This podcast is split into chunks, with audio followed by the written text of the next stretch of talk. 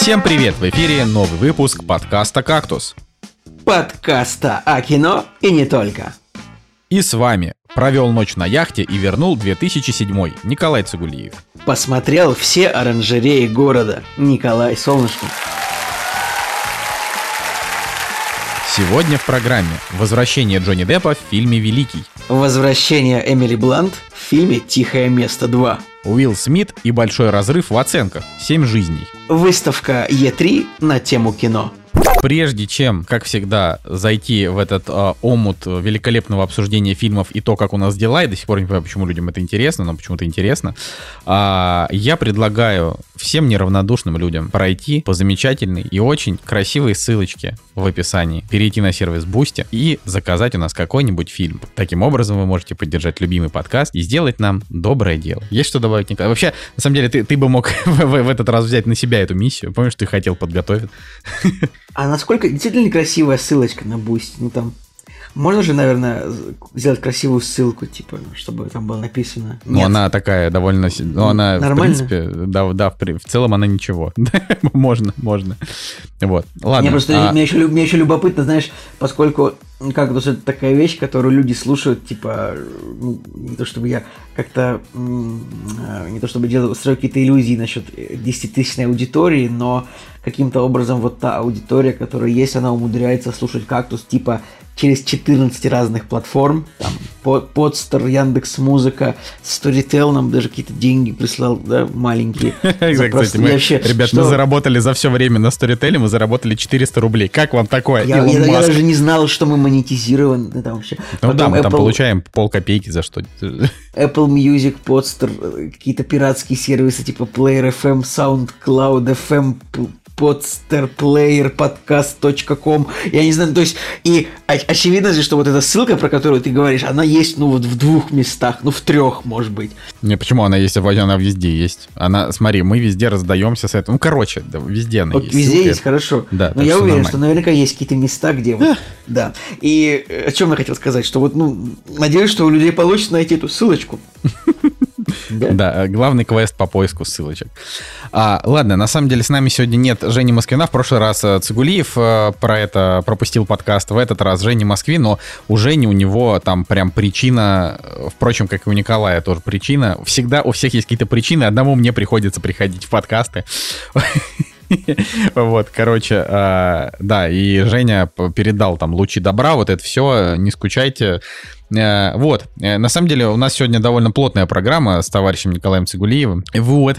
А, Ну, С расскажи, товарищем, мы, мы правда, мы, мы, мы реально, мы возвращаем 81-й. э, Мы, да, мы возвращаем 80, 81 да, вполне. То есть это, мне кажется, мне кажется, это, это та тенденция, которая сейчас в стране и происходит. То есть она какая-то такая больше в, в назад, чем в, во вперед. Это, это, это правда. Я думаю, что, знаешь, что если бы можно было как-то физически сделать так, чтобы календари и часы шли не вперед, а назад, то ну, наши власти были бы рады э, так сделать, например, чтобы время шло не в 2001, а в обратную сторону. Но я бы на своем месте я бы поостерегся, так сказать, от дальнейшей критики, потому что тут уже, я уж не знаю, как тут, как тут в нынешних ситуациях, как вообще можно что-то сказать, чтобы потом что-то с тобой не произошло, ну да ладно. Не, ну подожди, как, э, это же есть же критика, а есть констатация фактов, правильно? То есть вообще, насколько я знаю, по закону можно критиковать, нельзя оскорблять, поэтому, ну это это так, как бы если бы мы были политическим подкастом, нам бы, конечно, было на- сложнее, но мы Послезавтра э, может быть создан закон, который будет почему-то иметь обратную силу, и уже нельзя будет даже и критиковать. Поэтому, это здесь ты прав, да.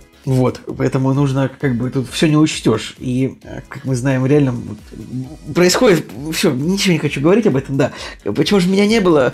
Я так скажу, что вот, как вы сказали, как я вам написал в прошлом выпуске, э, что вот та самая неделя, когда э, прям не разогнуться от работы, очень много работы, и, ну вот, прям не смог найти время именно, чтобы посмотреть фильмы. Хотя, конечно же, ну, это всегда вопрос тайм-менеджмента и приоритетов, но так вышло, еще, опять же, это лето, когда жарко, когда очень светло, и у меня так работает, что мне, чтобы посмотреть кино, мне нужно, чтобы было темно и прохладно. А такое...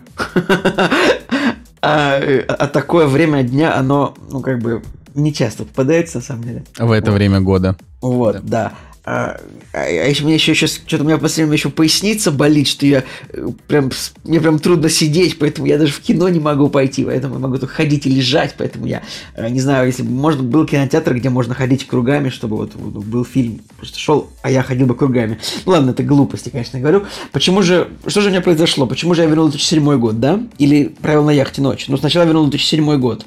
А, у нас в Санкт-Петербурге 20 год уже проходит фестиваль «Стерео лето». Ну, реклама, не реклама, это просто рассказываю. Фестиваль-то прошел, как бы, э, это такой ну, музыкальный фестиваль, на котором э, в разные годы были всякие хорошие большие артисты, там Massive Attack, Ник Кейв, Франц Фердинанд, Сиги Рос, какие-то такие группы, которые, ну, которые лет 10-12 назад как бы их слушали хипстеры, а сейчас их слушают, ну, просто люди там, кому чуть-чуть там за 33, там 30, 32, вот, ну, мои ровесники чуть-чуть старше.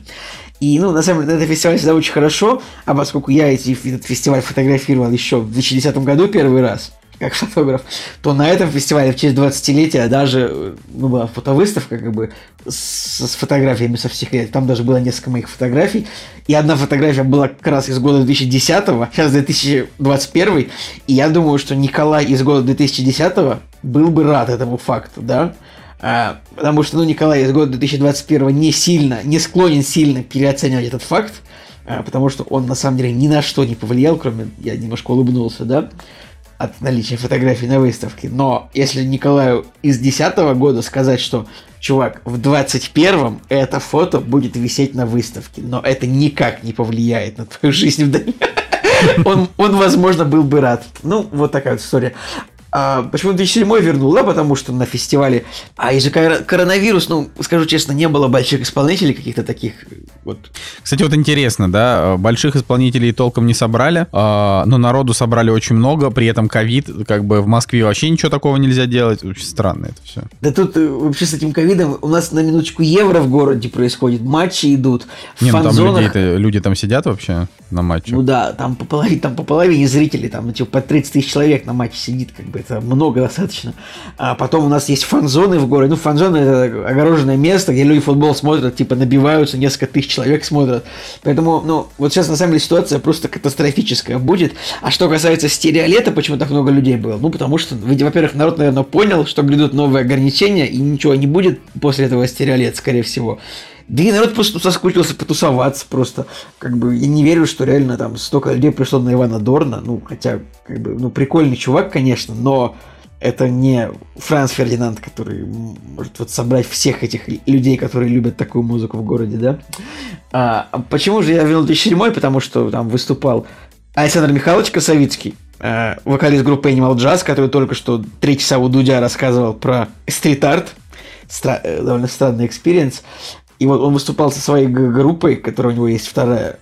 И это было, э, в общем, в таком же клубе, как когда вот... Короче говоря, там такая же площадка, как в 2007 году был вот главклуб, все вот эти вот группы Jane Air, Amatory, вот это вот все 2007 год, то что, да, понимаете? Ну, не знаю, кто понимает это. Ты понимаешь, понимаешь? Я понимаю. Ты это понимаешь, но я не знаю, понимают ли слушатели. Я, я в 2007 году, правда, слушал пилот больше, наверное. То есть как-то ходил на такие больше рок-концерты, но у меня был и период, когда я слушал вот такую вот странную эмо-музыку или просто хардкор какой-то дурной, ходил в Орландину. Ух, ух! Да, да, да, вот.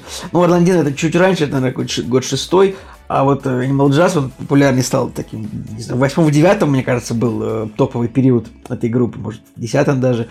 И, ну, ничего не изменилось, точно так же вокалист э, э этой группы также проникновенно эмоционально читает со сцены в первом ряду, только девушки, но всегда есть один парень. Вот это меня всегда удивляло, то, что а, вот, ну, просто вот есть группы, вот, у которых ядерная аудитория Э, их, скажем так, их концерт Гойеров, такое тупое слово, но вот ядерная аудитория, тех, кто ходит на концерты этих групп, это вот девушки, да, там 95%. И всегда первый ряд там это одни девушки, но всегда есть один парень, вот это так всегда есть, который, вот он, он стоит такой среди девушек, ну как стоит, вот он прижат типа к ограде, прижат, и вот с, с лицом так и задумано. Я тут должен быть один среди всех этих девушек в первом ряду. Вот. И все так же как в 2008 году, так что я прям как-то так проностальгировал. Атмосферу этих старых клубов можно было ложкой есть вот, вот во время этого концерта. А, вот такая вот история про стереолето. Ну, она как без каких-то реально интересных, смешных приколов. Только вот о том, что много людей пришло на концерт на фестиваль, где не было, ну, по-настоящему а, больших западных артистов, как бы хотя обычно все-таки именно эти артисты это залог того, что люди на фестиваль придут. Да. Так кто все-таки самый крупный это был, получается? Иван Дорн. Ну, на два, ну, первый день был Би-2, я не был на первом дне, потому что я умудрился, конечно же, попроситься аккреди... попросить аккредитацию, конечно же, в середине первого дня. Мне ответили э, ночью, что да, приходи на второй. Э, и вот на первом дне был Би-2, на втором Иван Дорн. Ну, я не знаю, насколько это жирный лайнап для концерта Би-2 и Иван Дорн. Не, ну Дорн классный. Я вот, честно, я, я бы послушал Дорна. Но Би-2 не, мне вообще на них наплевать. Ну, правда, э, ну да, ладно, неважно. Короче, фишка в том, что а, у нашего замечательного товарища Артема Ремезова, он же там менеджер режиссера Макса Шишкина, который снял вот для Би-2 клип, и поэтому сейчас вот во всех вот этих вот киношных кругах, потому что Артем, ну, он там все-таки чувак как бы не, не, не без... Не, ну, в общем, ты понял. А, вот, он там в этих кругах крутится, и, соответственно, вот все там обсуждают, какой клип получился классный. Вот, а клип действительно получился классный, но просто фишка в том, что Би-2 это как бы группа такая немножко из 90 какого-то года, да, ну, то есть для меня они вообще не актуальны. У них музло ровно такое же, которое было еще тогда, когда я даже не родил. Ну ладно, наверное, они появились уже после моего рождения. Я не родил, смешно. Ну, я бы, на самом деле, может быть, с тобой не совсем согласился, у них есть неплохие песни, ну да, Нет, так они, не, норм, но они просто играют ровно одно и то же, они никак не меняются, и как бы, ну вот как было большие города, вот сейчас то же самое, только с другим текстом, да. Ну, будешь, будешь весь, будет забавно рассказать тоже. Я работал как, как фотограф, тоже какой-то корпоратив, на котором э, была группа B2, и это был 2019 год, наверное. Меня тоже удивило то, что они вышли, ну просто спели типа 6-8 песен там с 99 по 2004 год, которые были выпущены. И я подумал, ну да, время оно так у нас э, в России идет довольно странным образом.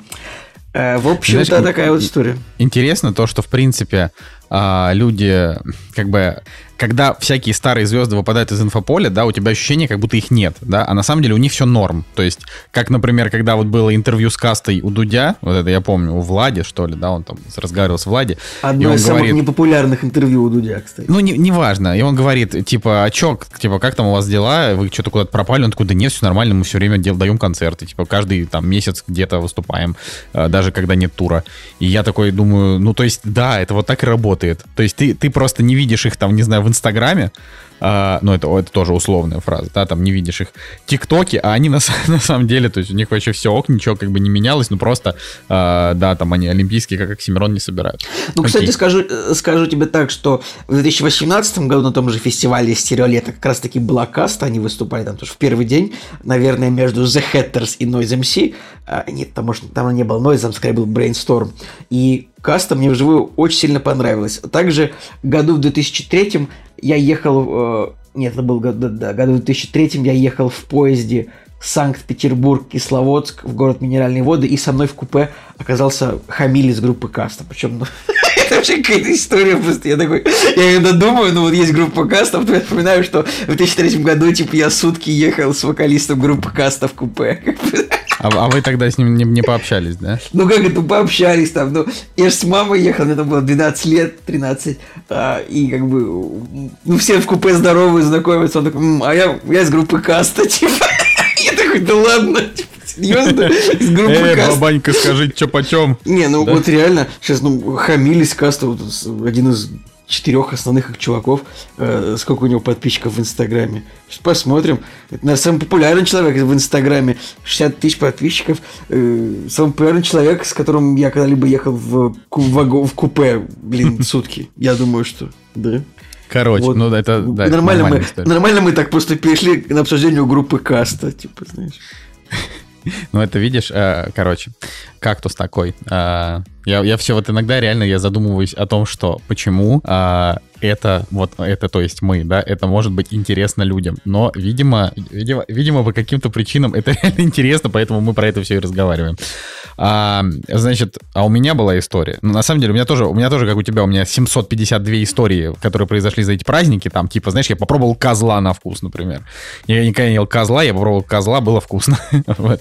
а, вообще просто история о том, что, э, значит, родственники нашей замечательной Анастасии, мама и папа, а, приехали, э, значит, в Москву к нам погулять, а, и, значит, ну, мы, мы там, мы ходили гуляли, если что, мы там все переболевшие или привитые, ну, там, Короче, на, нам, в принципе, там не то, чтобы нужно было шугаться от ковида, но мы вот гуляли в людных местах, и там было очень много пожилых э, бабушек и дедушек. И я такой думаю, блин, люди, come on. То есть там как раз пришлось наши там два дня прогулки э, пришлись на вот этот вот резкий рост заболеваемости. В общем, это прям беда.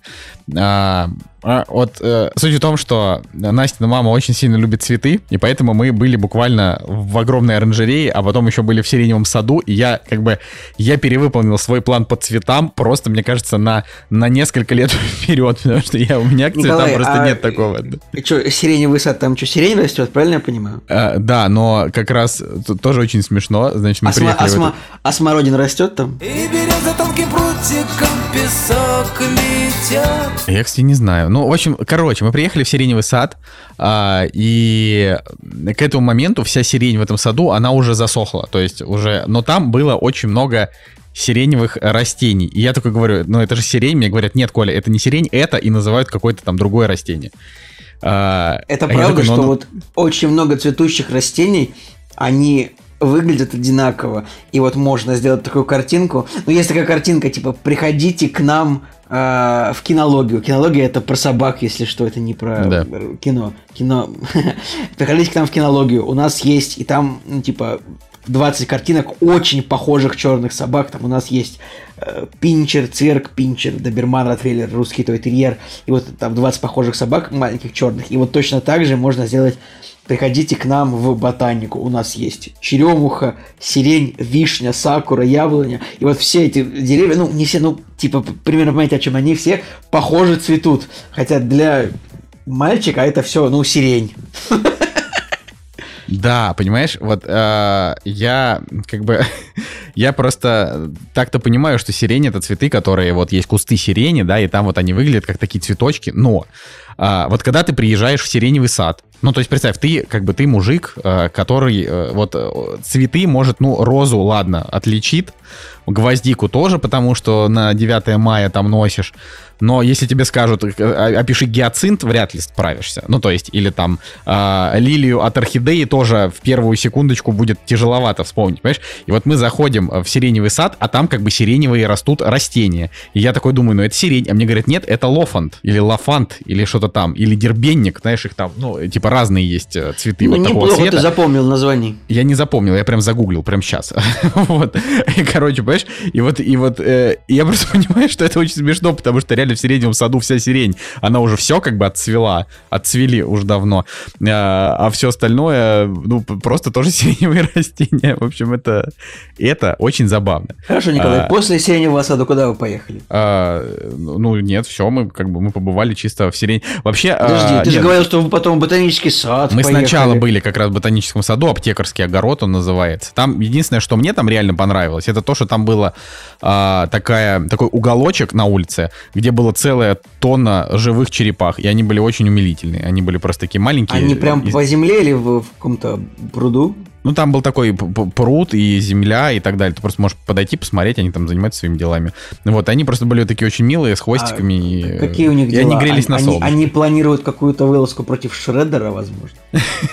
Ну, они такие, они были реально вот... То есть, когда ты видишь таких животных, которые просто занимаются своими делами, это на самом деле самое классное. То есть, они чисто вот... Они просто, ну, вот у них свой чил. Они там вылезли все, кто-то там в прохладной водичке просто смотрит, кто-то вылез а, именно на солнышке погреться. Они людей вообще там не боялись, они полностью высунувшиеся. И, и знаешь, ну. если бы там были субтитры, типа как речи там было, типа Yo, Jake, what are you doing? Nothing, just doing turtle stuff. Типа просто да, занимаюсь, да, просто занимаюсь черепашьими делами. Да-да-да. Вот, это, конечно, да, это было, было, было хорошо.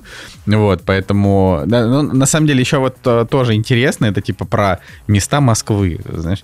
А, потому что мы как бы в Москве во всех таких примечательных местах, мы, в принципе, наверное, уже побывали, поэтому теперь мы можем уже говорить, какие наши места любимые, какие нелюбимые. И вот есть одно такое место, оно называется а, Измайловский Кремль. Я не это помню, Николай. просто помойка отвратительно. Я туда тоже, когда был в Москве один из разов, я туда у меня было время, я специально поехал посмотреть это место, потому что в Инстаграме мне он показался интересным. Но я приехал, и это просто какое-то тупое говно отвратительно. Извините, но... Да, нет, это факт, вообще полный отстой. То есть, как бы, Измайловский Кремль это такой... Э, это как бы такое построенная группа строений с, с куполами, с фейковыми, разрисованные как будто акварелью, то есть прям очень дешево разрисованные. Ну, а, бог и... какой-то это пошлый. К... Что пошлый? Ну, это пошлый лубок. Ну, так, ну, типа, простота такая вот, вот русская. Ну, то есть, там, да, это, это просто выглядит не то, что простота, наоборот, чем проще, тем прикольнее. Там было именно как-то дешево все. Вот. Э, и интересно именно вот в, это, в этом месте, ну, то есть это такая чисто туристическая хрень. Ты, ты, ты там приходишь, и там можно, я не знаю, заказать там, не знаю, шавуху пожрать, э, зайти там купить себе каких-нибудь э, драгоценностей, каких, ну, короче, просто там... Ян, несколько... Янтарь можно купить? Да, янтарь там, наверное, ну, тоже есть. Янтарь. Я, не знаю. Ну, в общем, там просто, просто просто куча всяких там вот магазинчиков а, на территории вот этого вот очень такого пластмассового, но деревянного как бы сооружения. А, значит, деревянно-каменного. Но там как бы на территории этого же места, но правее, там такой блошиный рынок. вот. И интересно именно то, что это прям такой трушный блошиный рынок, где люди, которым э, за 60 и за 70, э, они там прям толкают свой какой-то скарб. Ну, знаешь, то есть какой-то очень непонятный. То есть кто-то, у кого-то там целая тьма советских значков. А у кого-то, ну, таких старых-старых вообще. Да, даже там среди них прям прикольные попадались. А, кто-то там продает какой-то свой старый сервис тоже там довольно интересно выглядит. Кто-то там ковры продает тоже ну, такие. Николай, ну. меня немножко удивляет, что тебя удивляет наличие таких рынков. Не удивляет, мне просто есть... нравится. Блошиные рынки ну, это прикольно. В них ну, есть какая-то своя движуха. Да, они должны быть. Я считаю, что ну, людям тоже не, не все же людям покупать, а, блин, я не знаю, в фудкортах и торговых центрах и каких-то шоурумах, не знаю, какое-то слово, как какое-то слово хотел вспомнить еще такое, которое обозначало бы что-то. Ну, короче, короче, просто э, иногда людям нужен хлам, ну, то есть это норм, да, есть люди, которым нравится хлам, и они вот э, на блошином рынке... То есть ты там нашел там фигурку, может быть, из Death Stranding что-нибудь или из Red Dead Нет, у меня, у меня своя дорогущая фигурка из Death Stranding, пожалуйста, спасибо, вот, э, это, Сэм, он не хотел тебя обидеть, он сейчас прямо рядом со мной стоит, он, он не прав. Коро... Нет, здесь история про то, что э, блошиный рынок, его прикол в том, что он должен там 3 копейки стоить, понимаешь? То есть ты там, э, не знаю, допустим, за 50 рублей ты там найдешь какой-нибудь охренительный советский значок, и ты такой, вот это дело. Но на этом блошином рынке все стоит просто как крыло от самолета. И это как бы таких денег просто не стоит. Это ненормально. А, вот это по, по большей части, э, это я к тому, что если вы вдруг, а, я не знаю, там привиты или переболели, и вы хотите приехать в Москву летом потусоваться, Измайловский Кремль это последнее место, куда вам реально надо ехать, даже если вам советуют. Просто э, дропайте это. Вообще а, не слушайте согласен. этих людей. Вот, это Кстати, как бы что, реально касается, отстой. Что касается стоимости на блошиных рынках, то это правда там все дорого. Я не знаю, нам ну, в общем, необходимо было купить несколько грибов, ну, типа подберезовиков, подосиновиков белых, вот просто грибов нужно было купить э, в какой-то момент весной или летом. И мы оказались тоже на блошном рынке, на удельный такой рынок, там даже Ургант снимал какие-то свои репортажи, ну, такое известное место тоже в Петербурге. Э, и там эти грибы стоили, ну, там, типа, рублей 700 пришлось потратить за 5 грибов, ты понимаешь? Ну, типа, что такое гриб? Это, как бы, да. Не будем мы скатываться в обсуждение грибов. Меня, конечно, не, немножко... Николай, честно говоря, а знаешь, раз уж ты за завел тему о грибах, да, а, подкаст о кино и не только, пожалуйста, если что, мотайте там вот это все. Мне а, так, знаешь, можно после беру буквально, типа, знаешь, вот у нас вот о кино это вот малюсенькое, и не только гигантское, типа, знаешь, получается пока что.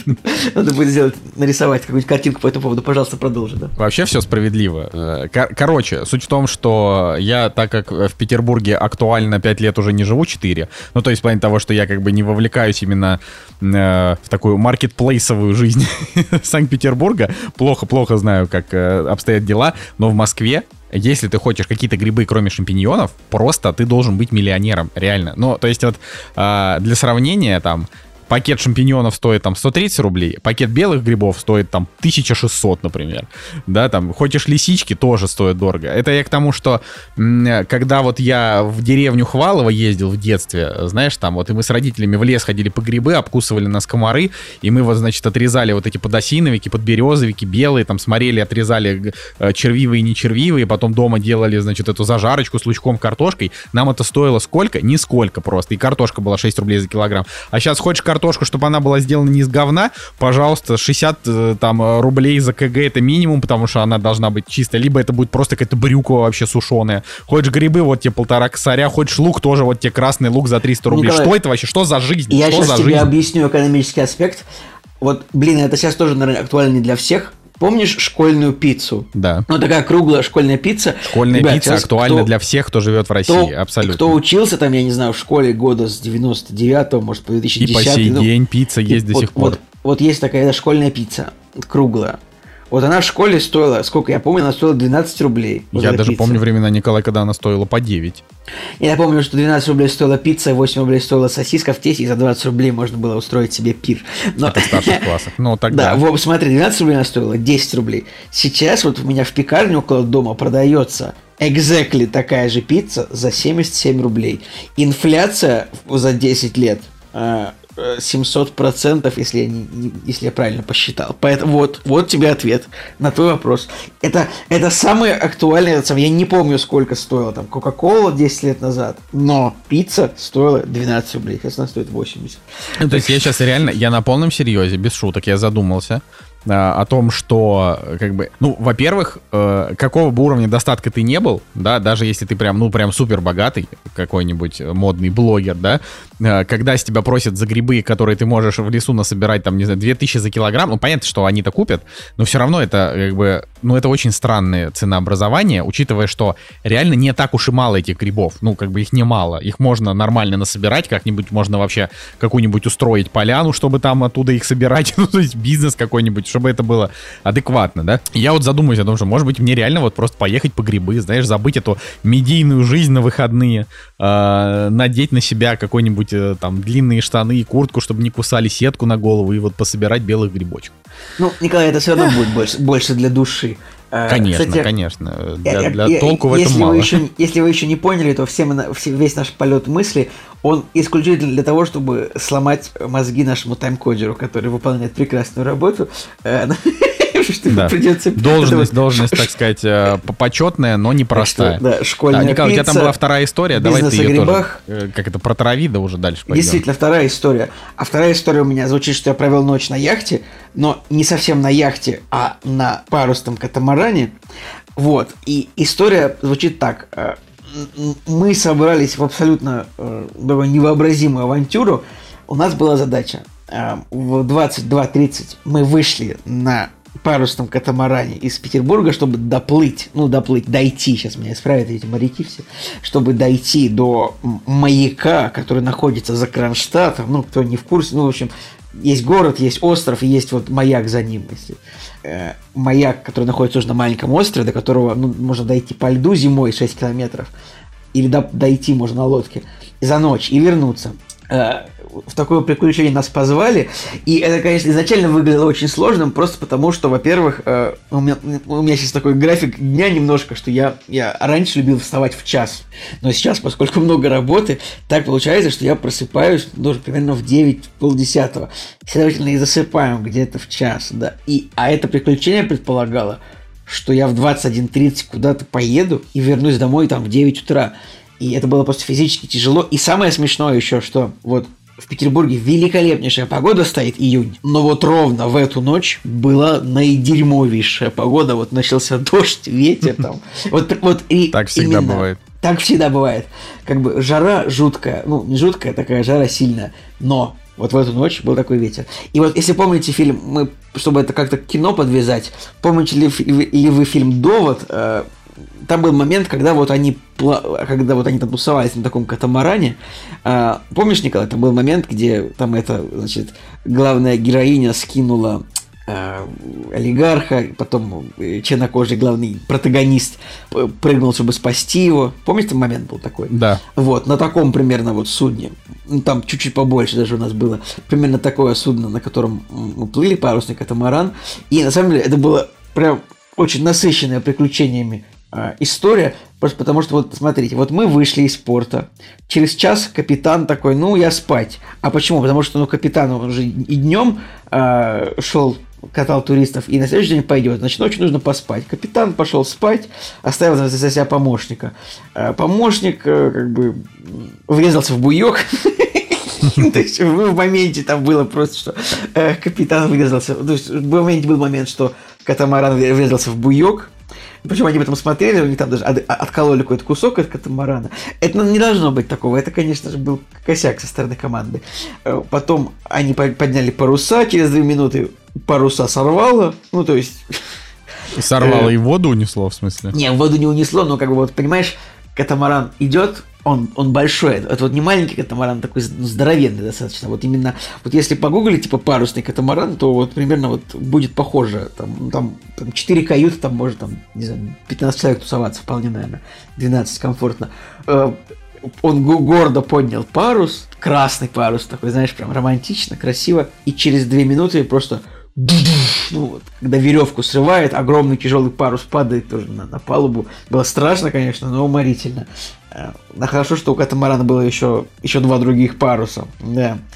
Э, и что там еще смешное было? Потом нас начала требовать по, ради, по радио береговая охрана там города, который находится вообще в 150 километрах оттуда. Э, просто потому что ну, мы шли, а там же граница рядом с Финляндией.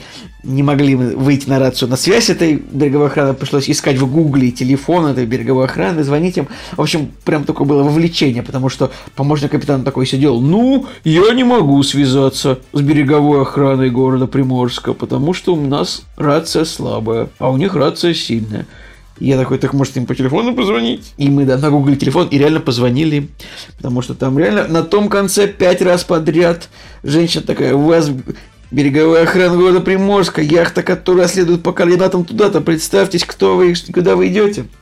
Да, может, я меня понесло, и история, может, уже не такой интересной стала. Но штука в том, что когда мы пришли к маяку, начался дикий дождь, все промокли, пришлось тоже ютиться по каютам, как-то как греться. Э, в общем, вот такая вот была ночь. Ну, конечно, что было красиво и интересно. Но э, это прям выбило сил еще больше, чем... Еще меньше сил осталось после этого, чем было. Но, с другой стороны, я ни о чем не жалею, потому что было красиво. Ну, я как бы не, не знаю, о-а-о-а, как реагировать на, на, на такие истории. Ну, хорошо, я просто думаю о том, что когда меня куда-то зовут э, потусить в вечернее время, ну, то есть, допустим, туса, которая начинается там в 9, в 10 вечера, такое просто случается, там пару-тройку раз в год, редко. И, э, ну, потому что ты, и ты понимаешь, что тусовка будет там с 9, с 10 вечера и будет там, не знаю, до 4, до 5 утра, там, пока все пробухаются, пока все еще э, в настолочке наиграют, ну, в общем, норм. А, но суть в том, что э, как бы на тусовке обычно все ок, ну там, понятно, там плюс-минус, иногда хочется спать, но а, когда вот надо куда-то ехать по позднее, чем там к 7 часам, ну, то есть если начало позднее, у меня почему-то уже включается такой, как бы, режим «хочу остаться дома». Ну, то есть понятно, что никуда я не останусь дома, потому что уже тусовка, все договорились, но, типа, после 7 часов я уже начинаю чувствовать себя, ну, типа, знаешь, каким-то немножко вяленьким, я хочу там ну, уже и под одеялкой полежать. Называется взрослая жизнь, это нормально, то, что тебе, ну, э, то, что ты там в своем возрасте уже хочешь как бы, ну, спокойно провести вечер. Если какое-то время назад ты тусовался, если там ты не месяц, ты, если ты не месяц сидишь дома, то ты не обязан как бы хотеть куда-то дико рваться, тусоваться все в, в ночи, я так считаю. Да тут вопрос именно то, что вот да, как бы вечернее время тяжело себя затаить, а все потому, что тридцатка подступает. Это вот, Николай, как ты это, как ты это переживаешь, я не могу до сих пор понять. Николай, вообще сложно. Можешь себе представить? Вот реально, в 9.30 выехал, в 9.30 вернулся домой. И, понимаешь, я такой в 8 утра такой, мы пришли обратно. Сейчас надо теперь еще ехать. А это еще и, и режим сбивается. Просыпаешься на следующий день где-нибудь где-нибудь там в 3 часа дня э, недовыспавшийся, немножко злобный. Э, значит, вообще нормальная история. Ну ладно, тебе хотя бы на работу ходить не надо. Ну, то есть э, надо, но как бы тебе... То есть э, очевидно, что ты можешь продумать это по-другому. А, ну, знаешь, вот еще раз, говоря про последний месяц, что не надо ходить на работу, это неправда. к сожалению, мне приходится. Ну, да, у нас что-то не только растянулось в этом, подска... в этом а, выпуске. Так что, поехали дальше. Да, а, премьеры недели. Вот и они! Премьеры недели! Так, премьерный день, э, наконец-то про кино, да. вот они, mm-hmm. они закончили про это. А, это, это. Это я еще не рассказал про кинопоказ, который я устраивал, но это уже, ладно, когда-нибудь, никогда. А, значит, премьерный день 17 июня 2021 года. А, и у нас главная премьера недели — это фильм «В идеале на полночь в Париже» как 10 лет назад, знаешь, он вышел, и он до сих пор также прекрасен. А, я не знаю, на самом деле, есть ли смысл перезапускать вот настолько недавние фильмы, как «Полночь в Париже», просто это довольно яркое кино а, Алина, и ну его прям все помнят. То есть это вот один из таких попсовых фильмов, который, как я даже не ну, знаю. Это, это реально тот фильм в идеале, на котором у меня восьмерка стоит, потому что он правда хороший. Ну, он как бы мало того, что он хороший, он еще и... А, то есть этого, ну, в идеале там до харасмент скандала, он там раз в год выпускал фильмы, и там для меня, например, это просто, ну, типа, выходит в идеален, для меня вот ежегодный в идеален, я посмотрю, я получу удовольствие. А, но как бы «Полночь в Париже» это был такой фильм, который не я посмотрел и получил удовольствие, а буквально вот все его посмотрели, да, никто не пропустил, очень он был тогда попсовый, он даже Оскара, по-моему, за сценарий получил или что-то такое сейчас, да, да, за лучший сценарий. Вот, поэтому, поэтому здесь, как бы, здесь, здесь, здесь, э, вот я не знаю, насколько его нужно пускать в кино, то есть как будто бы, э, ну это как 500 дней лета сейчас в кино пускать. Ну знаешь, это просто фильм, который и так растаскан на цитаты, на все эти картинки в поблосах. Мне кажется, 500 дней лета бы сейчас балдежно зашли, кстати. Да я, ну не знаю, ну может быть. Я, кстати, небольшой фанат 500 дней лета, потому что... Я тоже а, небольшой фанат, но они бы зашли балдежно. Короче, э, по факту у нас есть две большие премьеры на этой неделе. Э, две большие. И опять там, не знаю, 20 маленьких премьер. А, значит, и первая большая премьера это фильм «Телохранитель жены киллера». Это продолжение того фильма, у которого был низкий метакритик, а теперь у него еще более низкий метакритик, 33, по-моему. На самом деле, этот фильм он так амбициозно выходит, то есть у него 1700 экранов, и даже, даже в IMAX он выходит. Это достаточно удивительно для фильма, ну, который как бы по большому-то счету просто, блин, комедийный боевик – да. Ну, то есть вот ну, прямо ну, вид... просто, Николай, хорошие комедийные боевики, они никогда не бывают, ну, знаешь... Причем, ну, это фильм лишним. с рейтингом R, как бы, ну, блин, Телохранитель киллера на самом деле ну, неплохой фильм. То есть, он ну, он великол... такой нормальный, он, нормальный. Он не великолепный, но он неплохой. Хороший фильм. Там, ну, не сказать великолепные, но прекрасные Сэмюэл Джексон и Райан Рейнольдс. Очень хорошая экранная пара. Мне очень понравилось. То есть, я фильм смотрел в самолете, как ни странно. Ну, я, я считаю, что этот фильм, в принципе, заслуживает э, дополнения, но обычно почему-то так, когда бывает, что вот продолжение выходит и там уже акцент делается не на того героя, а типа на его женщину или на его ребенка, это обычно какая-то, ну, плохо получается. Там, я не знаю, почему мне вспоминается, типа, знаешь, типа сын маски, понимаешь, да? Слушай, ну сын маски это как бы считается, в принципе, там один из худших фильмов в истории. Давай все-таки э, вспоминать о том, что есть крутые сиквелы, типа Неудержимые 2, да, например. Нет, именно э, я ну... говорю, что э, если в сиквеле делается вот акцент на персонажа другого гена... Ну, Слушай, ну честно, я, я посмотрел трейлер, мне понравилось. Ну, то есть, э, я подумал, подумал о том, что если там будут шутки на уровне там первой части, это будет такой же фильм, типа там на 6-7 и норм. А, другой вопрос это то, что ни в коем случае нельзя ни этот, ни первый фильм смотреть э, в дубляже, потому что, ну, как бы, у нас матом ругаться нельзя, поэтому там постоянно только слово мазафака. Вот прям вот так по-русски, мазафака. Слышь ты, мазафака, ты что здесь мазафака? Я такой думаю, господи, ну по-русски же так не разговаривают. Либо переведите с матом, либо просто убирайте это. Но Короче, Слушай, а у нас нельзя в кино матом ругаться, правильно я понимаю? У нас нельзя, но иногда матерные слова проходят. Потому что вот. я вот, например, недавно смотрел прохождение Resident Evil 8. Нет, в играх можно. Очень, и там очень много мата, что меня удивило. В играх можно. То ну, есть в, в играх там просто мат... На... Ладно, uh, Resident Evil 8 там вообще нет мата в сравнении с тем... Блин, да нет там мата. Ну там пара может очень, быть матных Очень слов. много. Да, ну, господи, ладно. Николай, я говорю, ты, ты просто в Ведьмака не играл. Ведьмак у меня... Играл, играл недавно. А, в общем, что касается, что касается телохранителя киллера, я вот сейчас просто сравниваю с первым фильмом, и вот я обратил внимание на то, что он длится на 20 минут меньше. Первая часть длилась 2 часа, этот фильм длится 100 минут. Вот это хорошо.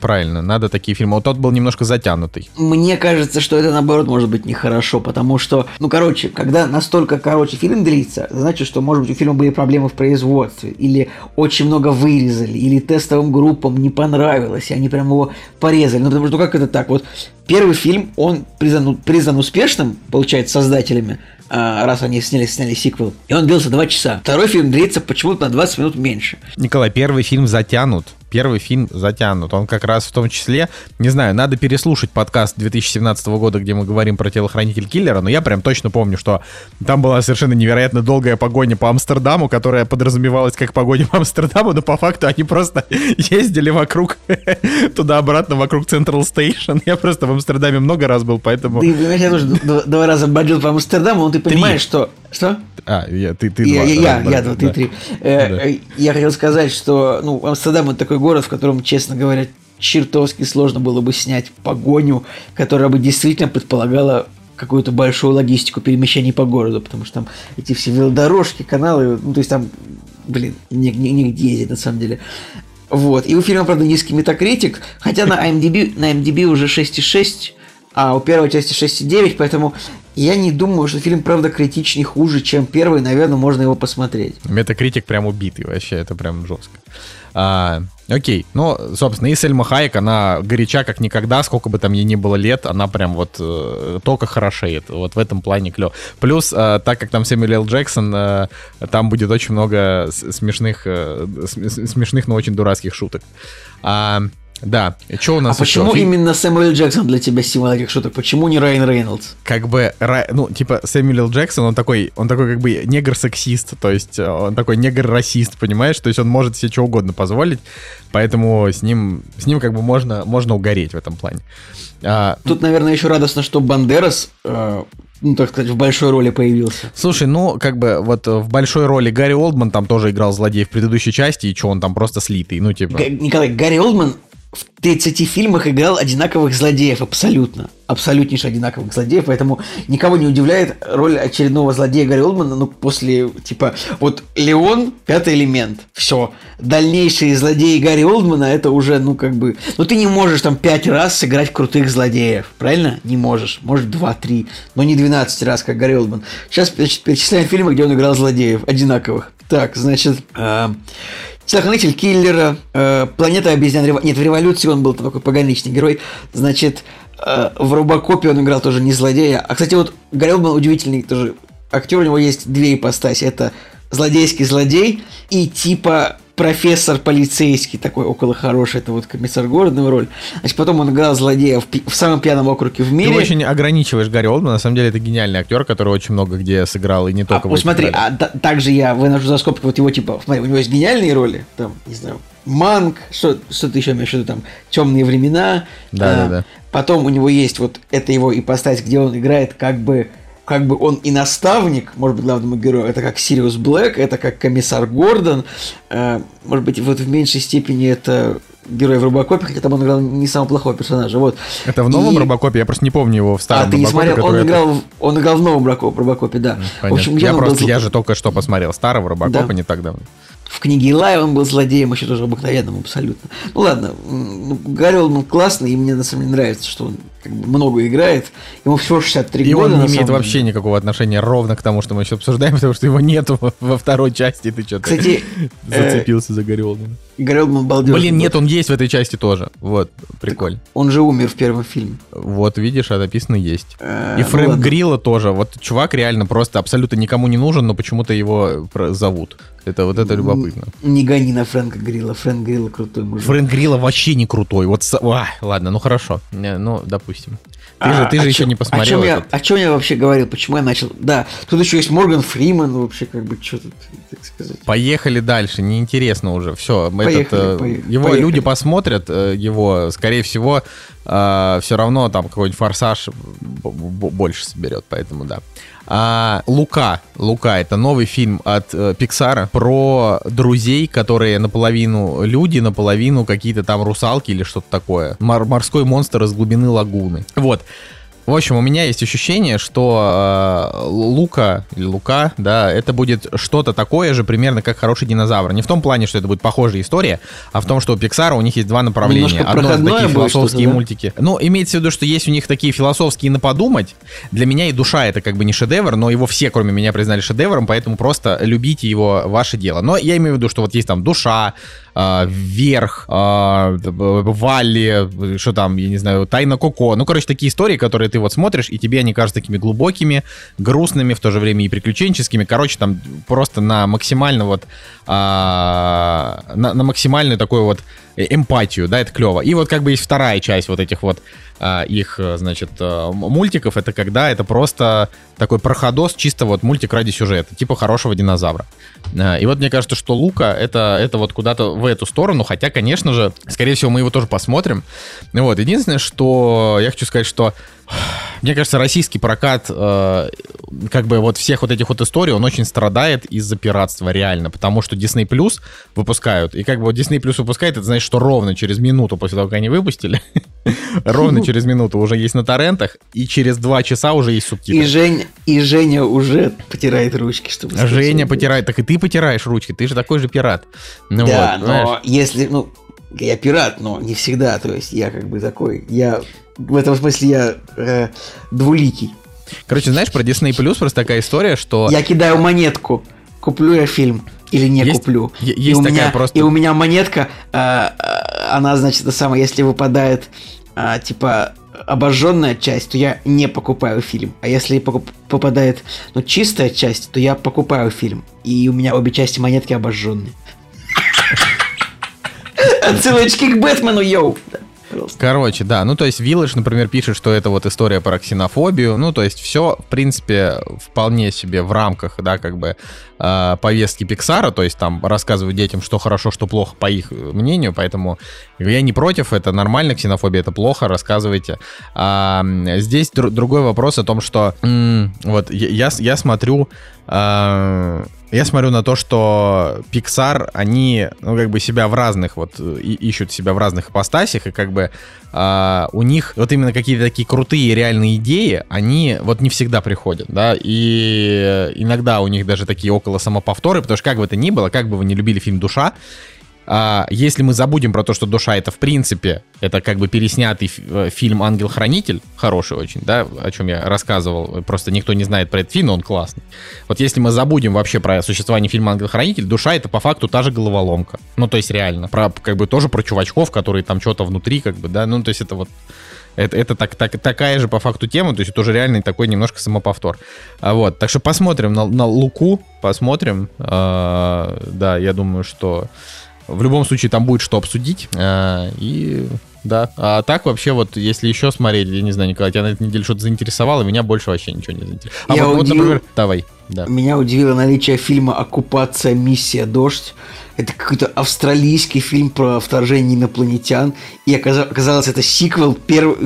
Уже была первая часть этого фильма. Ну, там рейтинги 4,2 у первой Ну, части. там и постер 5. такой, как у Мстителей, знаешь, то есть он... По- постер явно вот половину денег просто ушло на постер под фильм, потому что фильм-то, судя по всему, говно. Хотя тут есть три актера, которые могут быть известны зрителям, конечно, но это ничего не значит. Но просто меня удивило, что ну, с такой помпой и амбициями фильм просто такой оккупация, миссия дождь. Да. Не, ну а как вот... э, а тебя фильм «Игра на выживание» тебя... Но тоже, тоже удивило то, что...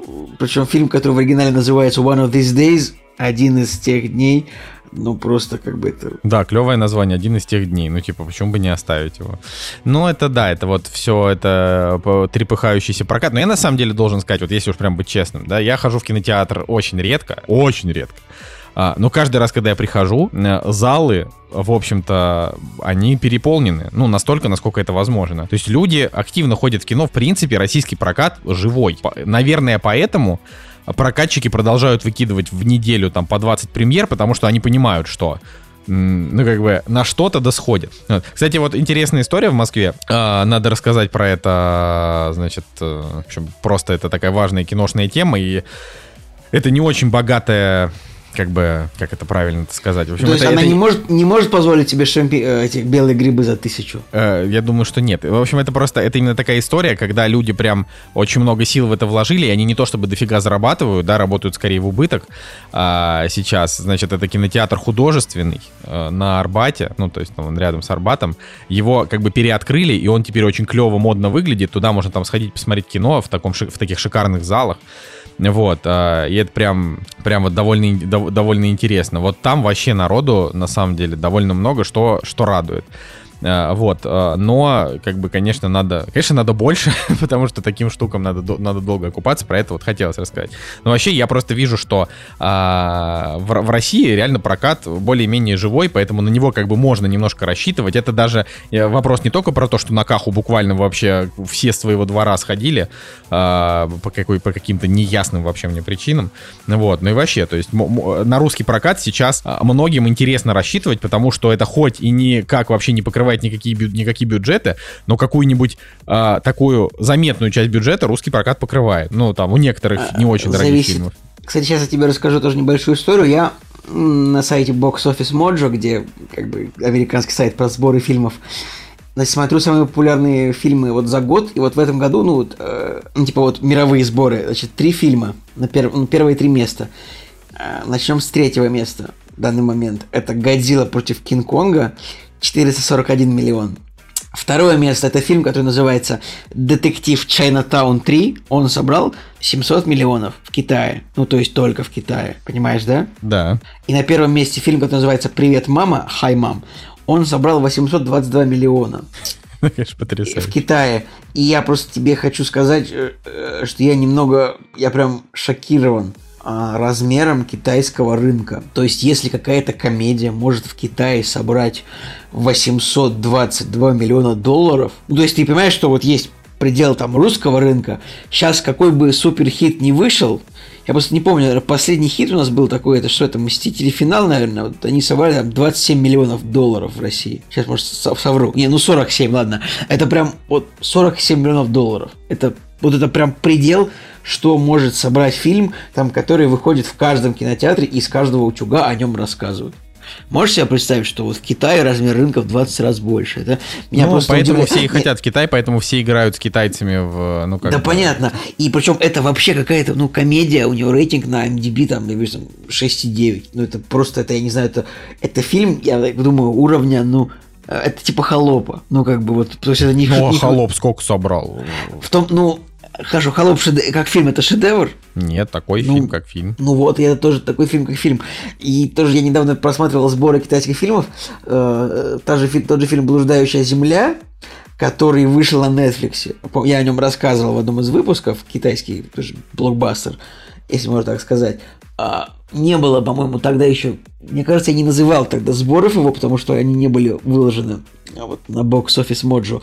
Но сейчас я посмотрел, этот фильм при бюджете в 50 миллионов собрал в Китае 700 миллионов долларов. Причем на американском рынке он заработал 6 миллионов.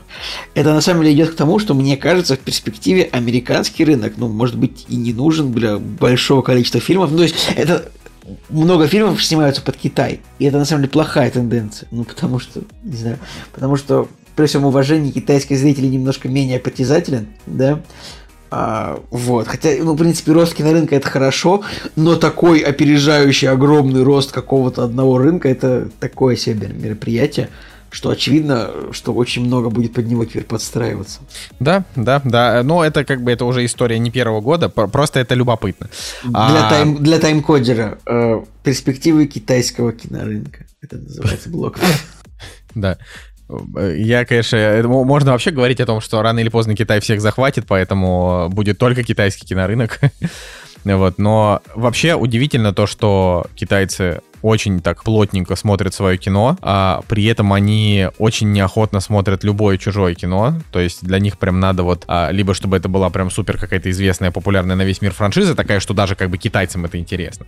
Трансформеры, Форсаж, да, вот что-то Да, такое. вот, ну, Мстители, ну, в плане Марвел-то они смотрят, да, там, в- в- они же специально, ну, ты же знаешь, Николай, что мы 300 раз Понимаю, обсуждали, что они там для, понимаю, для, понимаю. для китайского проката снимают всегда там какую-нибудь дополнительную ветку с китайцем, которая только в Китае показывается, типа там про китайскую девушку, которая что-то там обнаружила обнаружила в лаборатории, с ней там дополнительные 5 минут сцен, ну вот как бы в Китае уже показали. То есть, ну, а китайцы, они к этому относятся точно так же, как чернокожие к своим преференциям. Такие, типа, ну, клево, ради нас что-то сняли. Ну, то есть...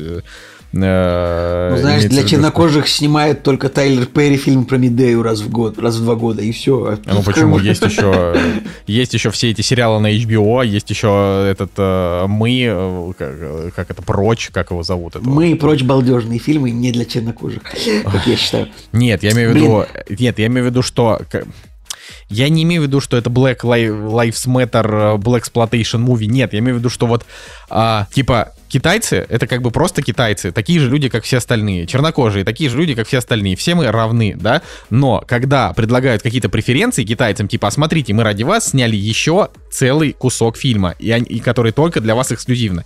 Китайцы такие, да, классно, потому что мы избранные. Вот точно так же происходит с чернокожими, когда типа снимается фильм, где главные герои все только чернокожие, и значит этот режиссер, я его просто забываю, как его зовут. э, вот этот- Спайк, Спайк Ли. да не Спайк Ли, ну вот этот вот мужик, который снимал «Прочь» и «Мы», вот этот вот молодой хрен. Джордан, Джордан Пил. Джордан Пил, да, и Джордан Пил такой говорит, «Э, я не снимаю белых чуваков в своем фильме в главных ролях, потому что я такие фильмы уже видел, йоу, только, только черные братья, вот, и черные братья такие, да, это норм, но когда выходит фильм, где только все белые главные герои, черные братья такие, рейсизм, this is racism. Значит, смотри, по поводу Я Китая, про- еще раз, по поводу рынка. В Китае сейчас 76 тысяч экранов кинотеатров. В Америке 44 тысячи. Так, ну я Ну, услышал. просто, ну, вот эта инф- информация к размышлению, что в Китае два, в два... Понятно, что население 450, ну, в 7 раз больше, чем в США, но, тем не менее, США – это страна, которая изобрела кино в современном виде, да, и как бы вот, поэтому меня всегда пугает это, меня пугает рост Китая очень сильно,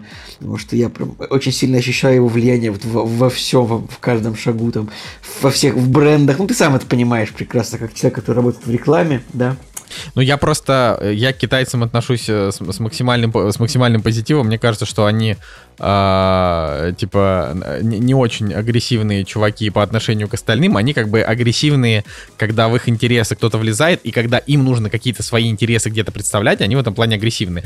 Но, э, как бы, все может измениться, когда окажется, что это китайцы придумали ковид, вот тогда я буду, Ну, кстати, конечно, их не если, любить. если ты будешь, если ты захочешь разобраться в этой теме, а, то есть достаточное количество исследований, которые, в принципе, намекают на то, что вирус был изобретен в лаборатории, а Тогда, не Ник, я- я как раз образом.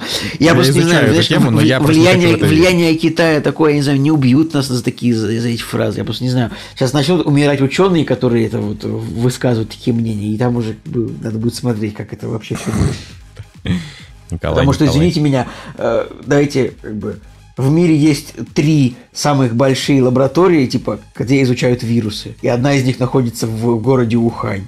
Типа, в пяти километрах от того места, где он был пойман вирус первый раз. Типа, ну, это, конечно, похоже на совпадение, но... ну, Да. Ладно, а, в общем, о чем, о чем, о чем, о чем я, да, там хочу а, дальше. Я хочу про цифровые релизы немножко сказать.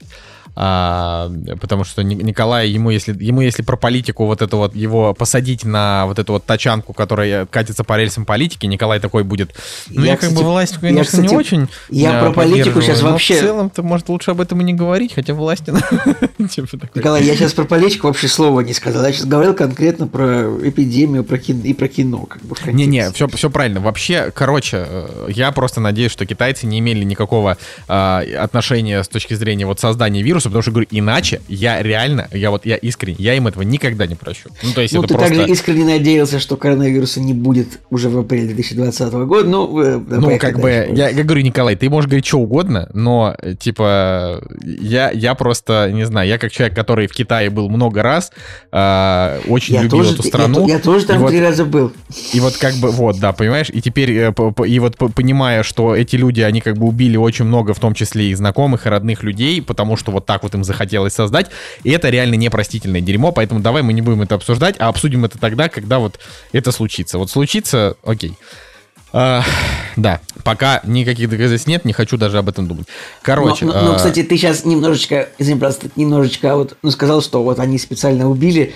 Нет, скорее всего, они вот как Вот я так и не понял, честно говоря, во франшизе Resident Evil они специально выпустили Да. или случайно? Да, специально. да, ты, видимо, Вот. не играл в Resident Evil достаточно, чтобы... Они в Resident Evil там прям конкретно вот в- на, на Raccoon City э, был выпущен вирус для того, чтобы его затестировать, потому что там злодеи просто как бы поехавшие. Там типа Это нету во, во каких-то- это во- во второй части, правильно? Ну, как бы это, это случилось, да, во второй части. Она с этого Нет, начала. я, я, я, я смотрел вторую часть, просто я забываю все время это. Так вот. Не, во второй части об этом ничего не рассказывается. И об этом не рассказывается и в третьей части, об этом не рассказывается и в седьмой, и в восьмой. Третья вообще помойка просто. Э, Так вот, что касается, что касается вируса, то, скорее всего, он был создан и утек случайно. Типа его, конечно же, не хотели. Ну нет, я понимаю, что это не улицу, да. специально, но говорю, вот за такое прощать это просто, ну понимаешь, это типа вот это просто невозможно осознать вот так вот. То, я говорю, поэтому все, просто не хочу об этом думать. А, пожалуйста, цифровые релизы. Цифровые Пожалуйста. релизы у нас. Это ты у нас царь цифровых релизов, ты всегда знаешь, где этот раздел находится. Я даже не знаю, где это смотреть, честно. Господь. Ну, так может быть оно и хорошо. В общем, а, ре- реально ничего интересного в цифровых релизах нет. Просто ничего там, целая россыпь всякого разного кино, а, которые вот, ну, ну, ну, типа а- аниме, южнокорейские фильмы, индийские фильмы. А, ничего из того, что вас могло бы заинтересовать, вот такого, а, ну, разве что вот Вонг Карвай, да, вот он там 21, например, числа, а, он там появится, скорее всего, там бесплатно по подписке во всякие. И вообще, типа, Вонга Карвая можно, вот то, что Женя недавно обсуждал, там, любовное настроение, его тоже вот можно посмотреть. А, значит, аниме Годзилла Сингулярность тоже, но он там уже через недельку выходит. А, по факту, вот есть фильм «Кольская сверхглубокая», который уже несколько раз выходил на Я цифровых что-то площадках. тоже думал, Реально. что я раз, раз семь видел уже, что он Да-да-да. выходит. И все что-то его, я не знаю, как будто они проплачивают, чтобы их просто в этот раздел помещали, я не знаю. В общем, это такая какая-то странная история. А, значит, ну давай, да. Я просто вижу, что, например, вот выходит, э, значит, выходит э, исландский сериал на Нетфликсе, где режиссером значится мужичок, который снял Эверест, Бальтазар Кольмакур. Кормакур, сложная фамилия, имя тоже не самое простое. Э, сериал называется «Катла», э, это про вулкан. Ну, в общем, просто меня привлекло то, что выходит сериал, где режиссером задействован человек, который снял Эверест. Пока я ничего не знаю, потому что Netflix на самом деле доверие как бы такое, оно не очень крепкое. Продолжай просто. А, да, ну, в общем, а, фильм «Опасный элемент», где играет Розамунд Пайк а, Марию Кюри, вот выходит, его уже можно посмотреть. Фильм «Ичи», это какой-то а, ужастик российский про якутов, ну вот, ну то есть это как бы получается сняли, ну Якутия это же Россия, вот, поэтому Это да, Россия. значит, да. А, вот второй сезон, почему женщины убивают, во все идет, но это вот говорю только из того, что можно вот прям интересно обсудить. И вот знаете что, мы тут начали смотреть сериал, который называется «Медиатор», а, с Рыжим издаешь молодежь, и начали его смотреть только просто потому, что там реально очень высокие оценки, и ну я не, вот когда очень высокие оценки у чего-то российского, я прям автоматически сразу смотрю, просто потому что мне интересно хотя бы заценить. А, я понимаю, что ро- российских сериалов и фильмов хороших уже очень много, но когда прям совсем оценки реально выше 8, вот это, таких пока не так много. Там я заценил этот и вампиры этих там средней полосы или как он там. А, вот. И вот медиатор, знаете, классно. Вот. Я пока про него не готов никакие рассказывать монологи, но а, снят он прикольно, сыгран тоже неплохо. Я Мне просто кажется, вижу, у понравится. него огромное количество оценок на кинопоиске, кстати, его много людей посмотрело. Да. Единственное, что меня смущает в этом сериале, это супер сексистская обложка. То есть- Она прям, это супер сексистский сериал, То есть, вообще жесть. Я не понимаю, как просто- он существует. Но он просто, ну, то есть, ну, там как бы главный герой это социопат, который э, занимается ведением переговоров на разных областях. Где-то немножко на правительство работает, где-то на бизнес, где-то частные заказы, вот какие-то такие истории. А, и он, ну, и он как бы абсолютный социопат. Очевидно, что у него как-то каких-то эмоций к людям нет, ну, таких вот, э, то есть он такой реально, ну, ну, в общем, социопат это такое конкретное слово, вот он такой. А, и при этом он как бы своим вот этим поведением, он а, привязывает к себе, значит, нескольких женщин, с которыми вот ему приходится там сталкиваться. Вот, и судя по всему, там а реально будет история о том, что... серии уже? Одну. Одну. Ну, То есть ты советуешь, да?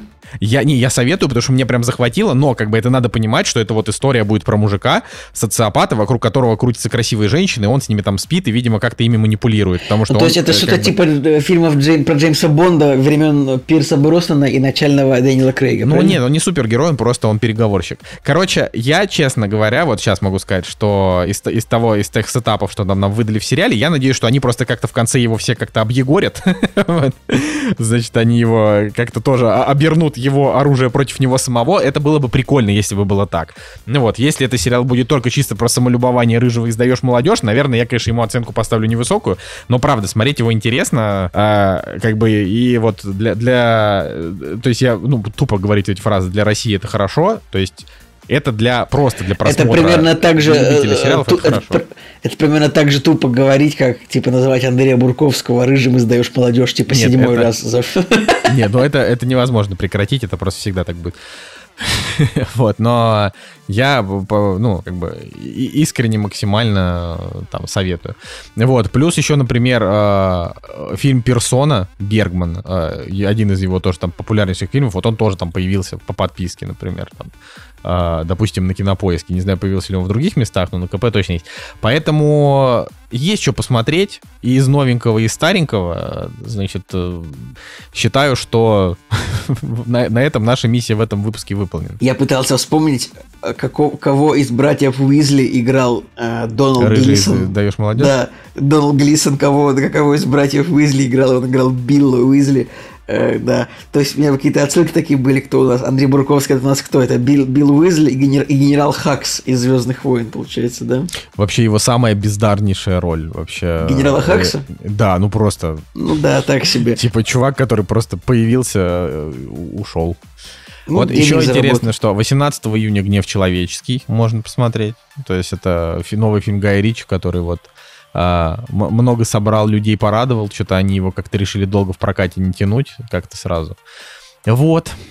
Такая вот э, у нас э, на этой неделе э, тема. Так что, что, дальше поехали? Поехали дальше. «Кактус» — подкаст о кино и не только.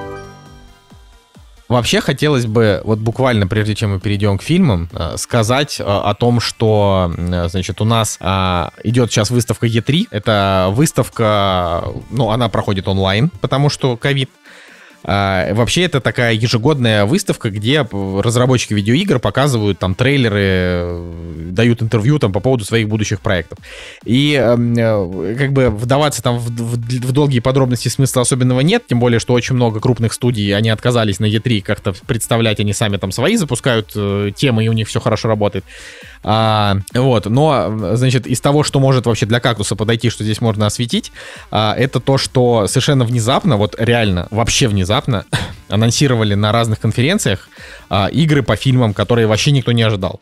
А, значит, э, во-первых, Ubisoft, э, если вы не знаете, кто это такие, не вдумывайтесь, если знаете, то что объяснять, да, Ubisoft вдруг представили трейлер, а, значит, адвенчуры от первого лица по аватару, который выйдет уже в 22 году. Вот это очень странно. То есть я трейлер посмотрел, трейлер прикольный. Вот, но это прям реально игра по аватару, которая что вообще, почему? То есть это прям, ну, как бы, как будто бы, как будто бы это самое последнее, чего мы, в принципе, могли ожидать, и вдруг раз. Вот, и это прикольно, что никто ничего не слил, а, и от первого лица изучать Пандору во всей ее красе, наверное, это, это вот круче, чем будет, чем смотреть фильмы. Потому что я всегда говорил, что аватар это просто красивая картинка, сюжетный это полный отстой, а, как бы, и а, вот он как аттракцион, да, там в IMAX, когда мы первый раз все это посмотрели, для нас это был кайфос. Насколько это, те- насколько эта история сработает еще там четыре раза, непонятно. А вот с Ну, а что ты думаешь? клёво. Будет прям сильно интересно, ты думаешь, бегать по этим кустам и... э, и- Ну, это этих- самое красивое, этих что дра- было в фильме. На, на этих драконах летать. Мне кажется, что... А что, тебе неинтересно на драконах летать, Николай? Ты вот в каких пор тебе стало неинтересно летать на На- драконах? скажи, пожалуйста, мне сначала скажи, на каких платформах эта игра выйдет для начала? Так везде, ну как, ра- как Везде. раньше. Я, честно говоря, просто... Ubisoft же какие-то скучные игры делает. Нет, что там, Assassin's нет. Creed, ну, никто не любит, правильно? Нет? Да, ну как, ну, Они же все одинаковые, выходят у них как бы не, выходят одинаковые, но любят их как раз-таки больше людей, чем не любят. То есть я вот не очень люблю, допустим, Assassin's Creed, мне все равно, но я в каждый Far Cry играю, потому что Far Cry классные. А, вот, ну и в принципе слежу за тем, что они делают, потому что они ну, время от времени они что-то прикольное могут выдать. Тем более, что вот когда это аватар, это, ну, это, получается, делают не те чуваки, которые там выпускают все эти там одинаковые игры постоянно, а просто вот что-то, какая-то необычная история. Я, правда, я вот от, ну, в общем, мне идея кажется классной. Ну, типа, от первого лица изучать Пандору, летать, там вот это все, бегать по траве, хорошо. Ну, может быть, будет интересно, конечно. Ты трейлер но... не смотрел просто. А сильная игра приурочена к выходу фильма или нет? Ну, то есть, как-то там... Ну, это, нет, она вообще, ну, то есть, фильм-то когда выйдет, очень понятно. Ну, то есть, там Я есть знаю, релизы, да? я забыл Подожди, уже. были же релизы. Ай, не помню. Ну да, там и просто мы это столько раз уже в- кактусе обсуждали, а, что сейчас я, конечно, Аватар посмотрю. 2 выйдет 16 декабря 2022 года. 16 декабря 2022 года. Точно, да, он выйдет. Это, это, был, это последняя дата, потому что помнишь, пять раз Сейчас переносили уже? Википедия говорит так. Да, окей, вот. э, Соответственно, но эта игра выйдет... Да, написано, что, ну, просто вот в 22 году, когда, когда они говорят. Ну, Короче, А. не знаю, мне кажется, ничего оригинального там не будет интересного. Я просто... Не знаю, мне нравится, когда вот студии типа... э, типа Аркейн, Remedy, вот такие, которые делают какое-то такое прям... Что-то оригинально такое, вот прям... Ух, прям вот... Ну, И никто чтобы не вот прям спорит, никто не спорит. вот Ближайший Аркейн будет что-нибудь очень крутой. такое, как бы вот. А вот Ubisoft, ну, просто там какие-то прыжки по крышам все их игры. Ну, Ну, э, это не совсем так, ну ладно. Это не да, совсем короче, так, но я реально, как я включу какой-нибудь стрим, э, какой-нибудь вот любой Assassin's Creed, ну, что-то прыгает с крыши на крышу, бьет солдат. Ну, Assassin's Creed, да, он, Да. Правда, он правда такой, но это как бы франшиза вот про это, про прыжки с крыши на крышу. Ну, в общем, ладно. А, вот, и, значит, помимо вот этого, что связано тоже с кино, но, но игра, а, тоже внезапно анонсировали игру по Стражам Галактики. Вот, э, то есть, Слушай, а была же недавно по Мстителям игра, она какая-то была не очень успешная. да, она была ужасно неуспешная, дико провалилась, оказалась полным дерьмом, это тоже Square Enix Там, их там, издали. была, ко- там была компания или это было что-то мультиплеерное? нет, там была компания, вот, но это игра-сервис все равно. То есть она как бы... э, Короче, это вообще не кактусная тема. Вот реально, Окей, наши ну, сейчас зрители, ну, наши ну, слушатели такие, слушай, типа, а, о чем они? Просто Ну, мы сам факт, немножко что... говорим про игры, про игры, которые относятся к фильмам, почему нет? Ну, как бы вот помсти... Ну, просто я имею в виду, если углубляться в какие-то подробности, никто ничего не поймет. Поэтому тут надо понять, что вот, вот видеоигра по Мститель... Вот есть... Было несколько игр а, по Marvel за последние годы, и вот есть две прям, которые оказались супер клевые. Это Человек-паук и Человек-паук Майлз Моралес. Есть Мстители, которые графически симпатичные, но геймплейный это полный отстой. По факту просто ходишь и бьешь одинаковых врагов а, по разным локациям со скучным сюжетом. К сожалению, она просто не удалась. То есть там не столько сюжет, сколько а, ну, много часов хождения по, по локациям без особого смысла, просто с зачисткой территории. Это, в общем, не очень любят. И вот Стражи Галактики анонсировали, а, и там... а, во-первых, прикольно, они выглядят не как в фильме. Там Питер Квилл вообще другой, и Гамора другая, и Дракс тоже другой. Вот, Ракета и Грут, конечно, похожи. Тут ничего же не сделаешь. Вот, и там и юмор есть такой дурной в стиле Стражи Галактики. Там прям показали, и геймплея там показали нормально, там побольше. Поэтому есть как бы шанс, что вот игра по Стражам Галактики будет лучше, чем Мстители. Но, конечно, все еще не лучше, чем там Человек-паук, потому что если вы вдруг а, по какой-то причине у вас есть PlayStation, вы все еще не играли в Паука, вот это прям обязательно надо делать, потому что вы реально почувствуете себя вот прям Человеком-пауком, потому что там полеты на паутине, это вообще что-то, и сюжет классный, вообще огонь. Вот, а Мстители, к сожалению, вот что-то они как-то не справились с ними, это прям обидно. Вот, да, такая история. Вообще, конечно, много всего интересного показали, но мы все-таки про игры реально в самую последнюю очередь, поэтому тут а, нет смысла много об этом говорить. Вот, так что я бы пошел кино обсуждать. Ну, давай начнем, пожалуйста. Ну вот ты и начинай. А, итак, друзья, сейчас мы фильм будем обсуждать, который в оригинале называется Минамата. Минамата – это название деревни в Японии. А в русском прокате он называется Великий. Дурацкое это фильм, название. Сейчас, сейчас мы еще разгоним на эту тему. А, это фильм, где Джонни Депп играет фотографа, ну, в общем, репортажного фотографа, который делал какие-то великие снимки для, жур- для Знаковое журнала- кино для Николая Цигулиева, который у нас тоже для журнала Life а, в 20 веке. Удивительно то, что это фильм а, в главной роли Джонни Деппом. Его выпускает в прокат Экспонента. И я супер удивлен. Они как бы, конечно, полностью поменяли название для фильма.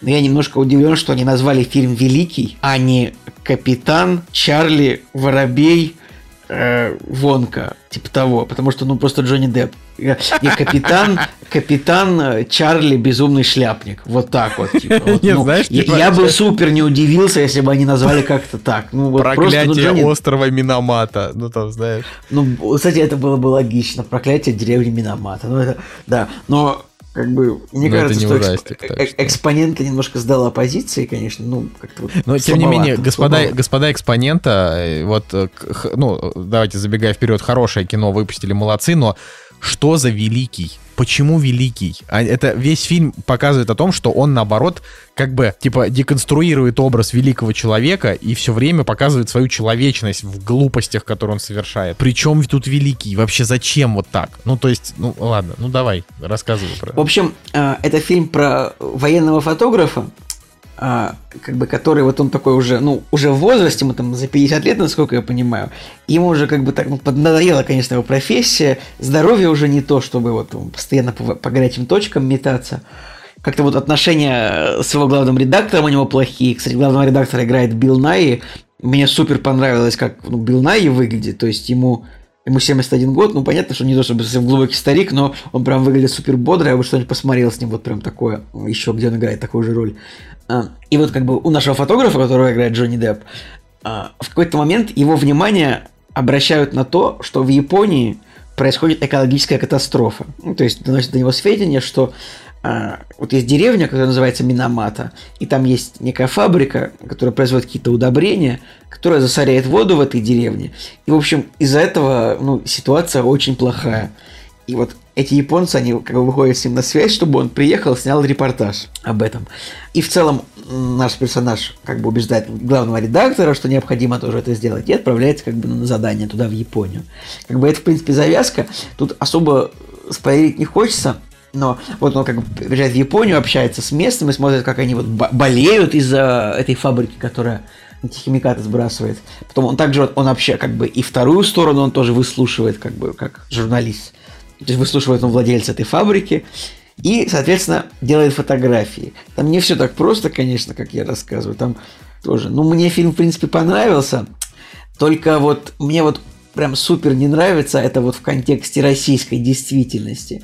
Мне очень не нравится то, что западное кино очень сильно учит нас тому, что типа вот если все узнают правду, тогда все изменится. То есть нам как Ну, бы... в это, этот фильм как раз, Вот. по-моему, хорошо показал о том, что если все узнают правду, ничего не изменится. У фильма Но довольно грустный эпилог у него вообще. грустный эпилог, но в любом случае, как бы, все равно фильм идет такой, что вот у человека есть задача снять это вот фотографии, а, представить их в широком, в журнале, у которого большой тираж на весь мир, и тогда все узнают правду, и все изменится. Сейчас не хочу, опять-таки, критиковать политическую ситуацию в России, но мы знаем, что у нас были определенные люди, которые делали миллиарды расследований, показывали правду, и это ни на что не повлияло абсолютно никак. Поэтому мне очень не нравится то, что западное кино нас научило тому, вот именно этому тезису. То, что за, типа вот люди узнают правду, и все будет хорошо. Ни хрена подобного. К сожалению, это не так работает. Меня очень сильно вот это, это выбесило в этом фильме.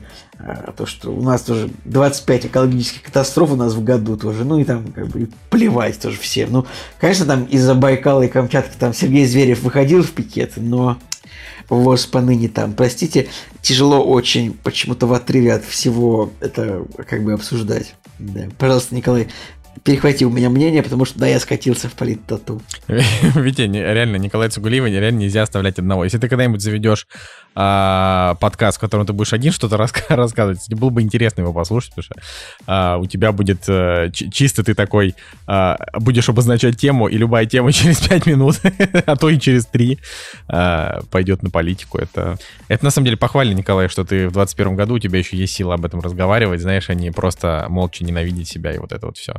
А, значит, что касается фильма «Великий», э, первое, что можно сказать, это то, что как бы мы можем констатировать, что Джонни Депп вернулся в хорошее кино, мы можем, но если из этого фильма убрать Джонни Деппа и поставить любого другого актера, фильм вообще ничего не потеряет. Джонни Депп как Джонни Депп этому фильму вообще ничего не дал абсолютно, на мой личный Я взгляд. абсолютно, с- абсолютно согласен. Вот.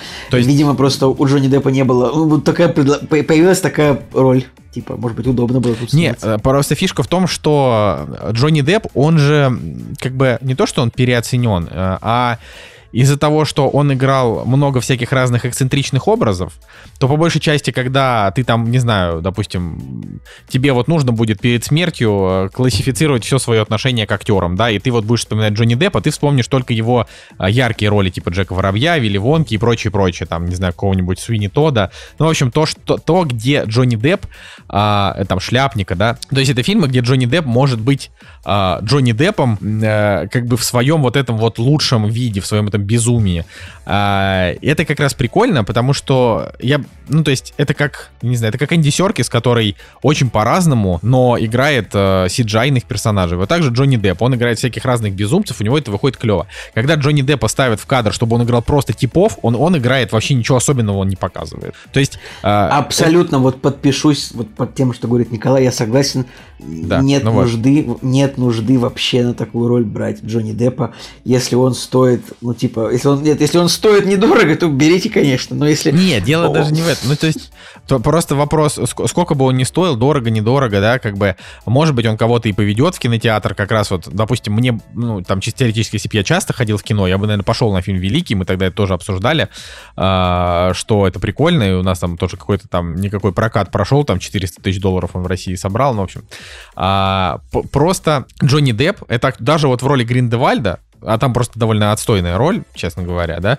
Но в роли Гриндевальда все равно ты запоминаешь, что там вот Джонни Депп его сыграл, потому что это как бы его, опять же, фишка, играть какого-то такого странного, эксцентричного типа.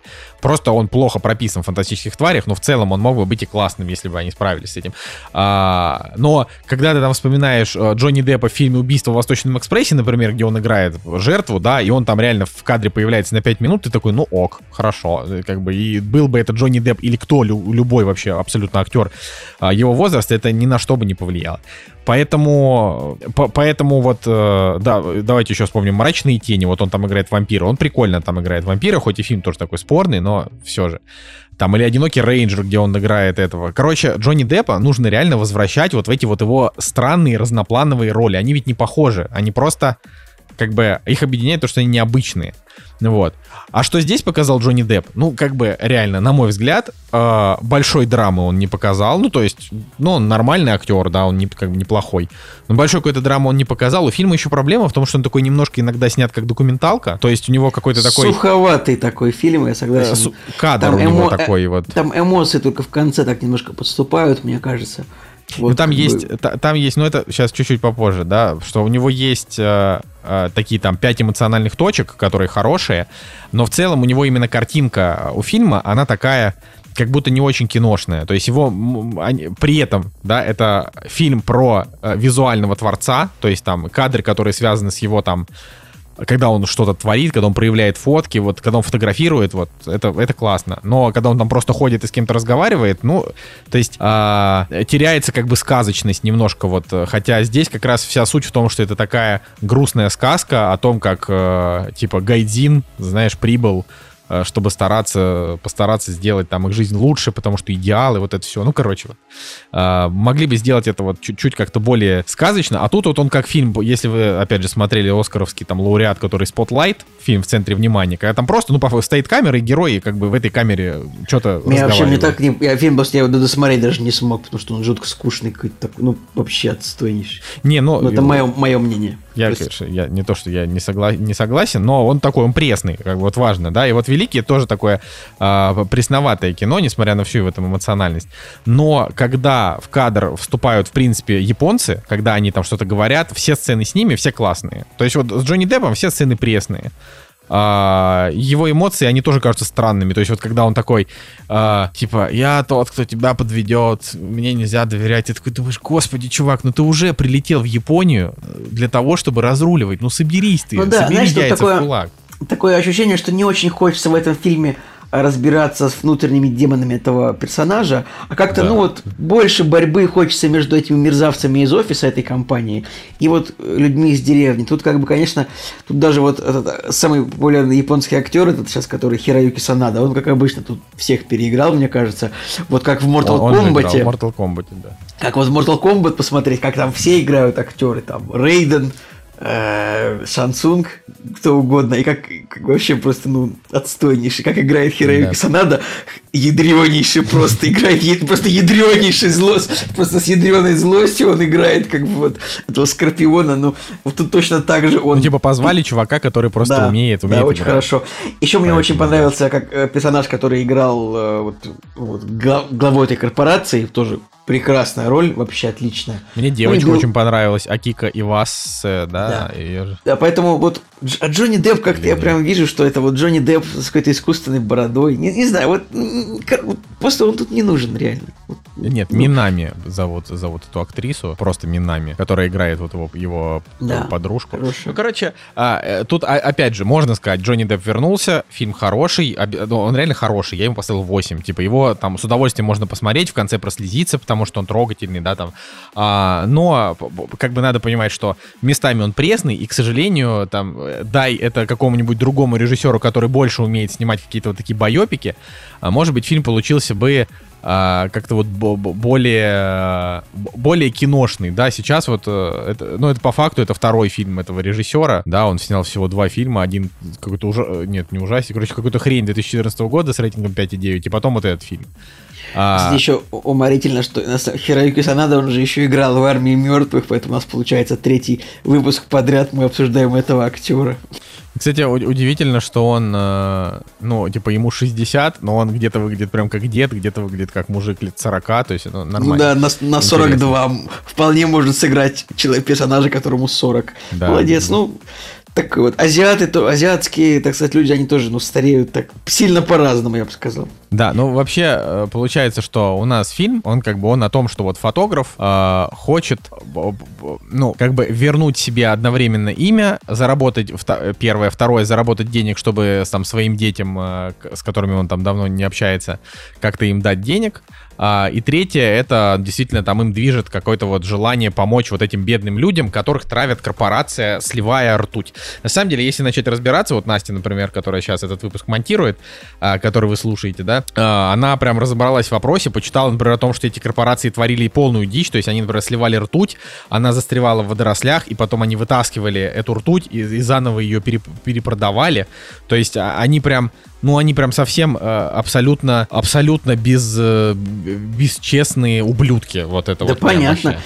Э, Ну Поэтому вот. когда ты постоянно защищаешь интересы корпорации, э, неважно. Не, не, я деле- защищаю тебя. Корпорации это клево, но типа злые А, корпорации этот- это не клево. кор- Это, конечно. Короче, чем фильм интересен еще? Вот у него в финале этот фильм, он там как бы в титрах там, значит, вот идет, э, ну, по очереди там рассказываются о раз, ну, как рассказывается, просто вот фотографии, там, видео и названия. Просто рассказывается вот другие техногенные всякие катастрофы, загрязнения природы 20 века. Например, я обратил внимание, что там есть такое это, э, в общем, такое явление есть, как Children of Thalidomide, дети Талидомида.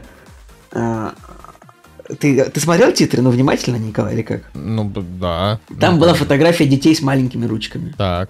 Вот. И я просто слышал вот именно эту фразу Children of Thalidomide как раз таки в песне Билли Джоэла «We didn't start the fire». Был выпуск, где я рассказывал про песню Билли Джоэла, в которой он употребляет, сам, э, употребляет, в которой он рассказывает о самых важных событиях 20 века, просто перечисляя названия. Вот.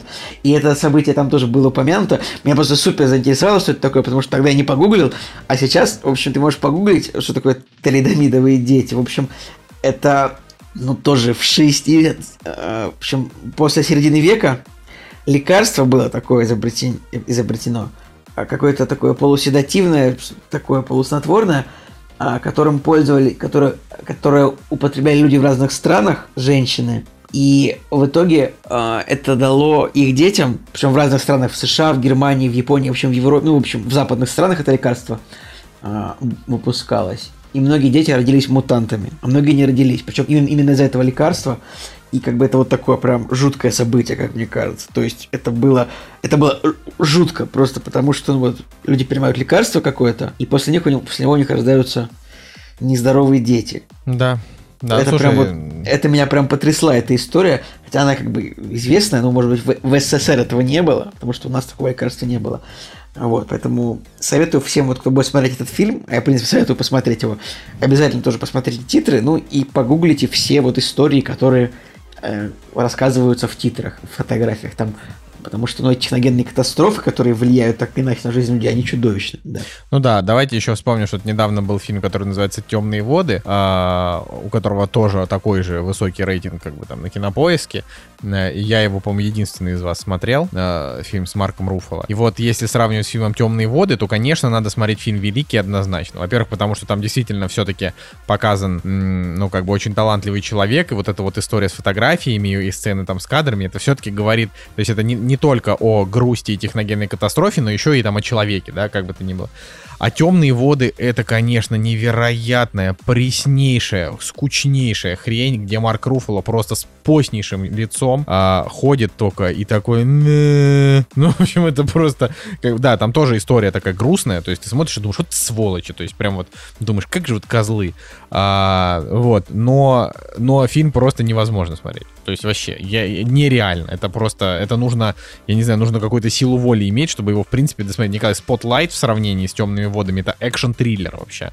Вот, э, поэтому да. Ну, это так, э, просто Юджин Смит, у, у Юджин Смит, да, он, он крутой, и фотографии у него действительно классные. Вот, э, ну, конечно, то, что фильм не рассказал, это то, что Юджин Смит, на самом деле, вскоре после вообще этой истории, он, в общем-то, разошелся с Life, а, как бы ушел от них, вот, и, то есть та, там была, как бы, такая какая-то очень странная линия каких-то таких э, непростых взаимоотношений э, главного редактора Life а в исполнении Билла Найи, вот, и, собственно, фотографа этого, но по факту, ну, типа, окей, он отдал им там фотки, потом просто перестал с ними работать, и все. Э, но как-то вот подразжился. В общем, хороший фильм, 8 из 10, смотрите, Просто сильно много от него не ждите. И вот я от него вообще ничего толком не ждал. Просто надеялся, что у Джонни Деппа все будет норм. И вот примерно это я и получил. Вот. Можно ли, как, как ты считаешь, вернется ли карьера Джонни Деппа куда-то? Вот, ну. Да, так этот фильм снят в 2019 году, в начале 2019 года, то есть два с половиной года назад его снимали, а когда еще Джонни Депп не валялся в дерьме э, в своем собственном. Ну... Вот. И по-хорошему сейчас как бы, ну, то есть вот вышло вышел там тот фильм, который вот сняли еще тогда, а сейчас что-то никаких, э, я не вижу никаких анонсов грядущих фильмов, вообще что-то там с ним собирается выходить, не собирается. Нигде Джонни Деппа, в общем, я не встречаю. А, поэтому я думаю, что, ну, то есть у Джонни Деппа же вот, вот эта вот история, история с Эмбер Хёрд вообще какая-то дичь, то есть как бы тут это, это просто, это, это какой-то образец дичи, типа никто никого не харасил, а, очевидно, женщина просто там уже, ну, ну, типа она максимально вообще проиграла просто по всем фронтам, но почему-то вообще непонятно почему суд ее, значит, признал невиновной, и студии э, решили повыгонять Джонни Деппа. Ну, окей. Ну, то есть это прям максимально вообще несправедливая хрень. А, очень, очень, конечно, обидно за мужика, но я думаю, что ему еще 58 лет успеет э, как-то вот он себя еще показать. Да, мне тоже кажется. Мне тоже. Вот, а Эмбер Хёрд, она будет продолжать там это вот, гадить в чужие кровати. Поэтому, не, серьезно, эта женщина просто вообще вот, я, я ее отменил для себя, вообще никаких этих, вообще просто вот, когда происходит такая несправедливость, меня там от этого бомбит, ладно, Харви Вайнштейн. А, типа, Аквамен 2 будешь смотреть? Аквамен 2 я буду смотреть, но на нее я там не буду смотреть, буду смотреть только на Джейсона Момоа. Не, ну вот реально же вообще кошмар. Disrespect вообще за, за, за, такие истории, когда людям ломают жизнь просто ни за что. Как бы. Но тут, понимаешь, а, одна репутация против другой репутации. Видишь, вот суд решил, что надо, вот, надо ей почему-то подыграть. Почему так решил? Ну, не знаю, может, судья была ангажирована. Как... Да, такая тема. Ладно. А, что, Николай, давай. Так, ну что, расскажи нам, что ты посмотрел, Николай. Я посмотрел «Тихое место 2».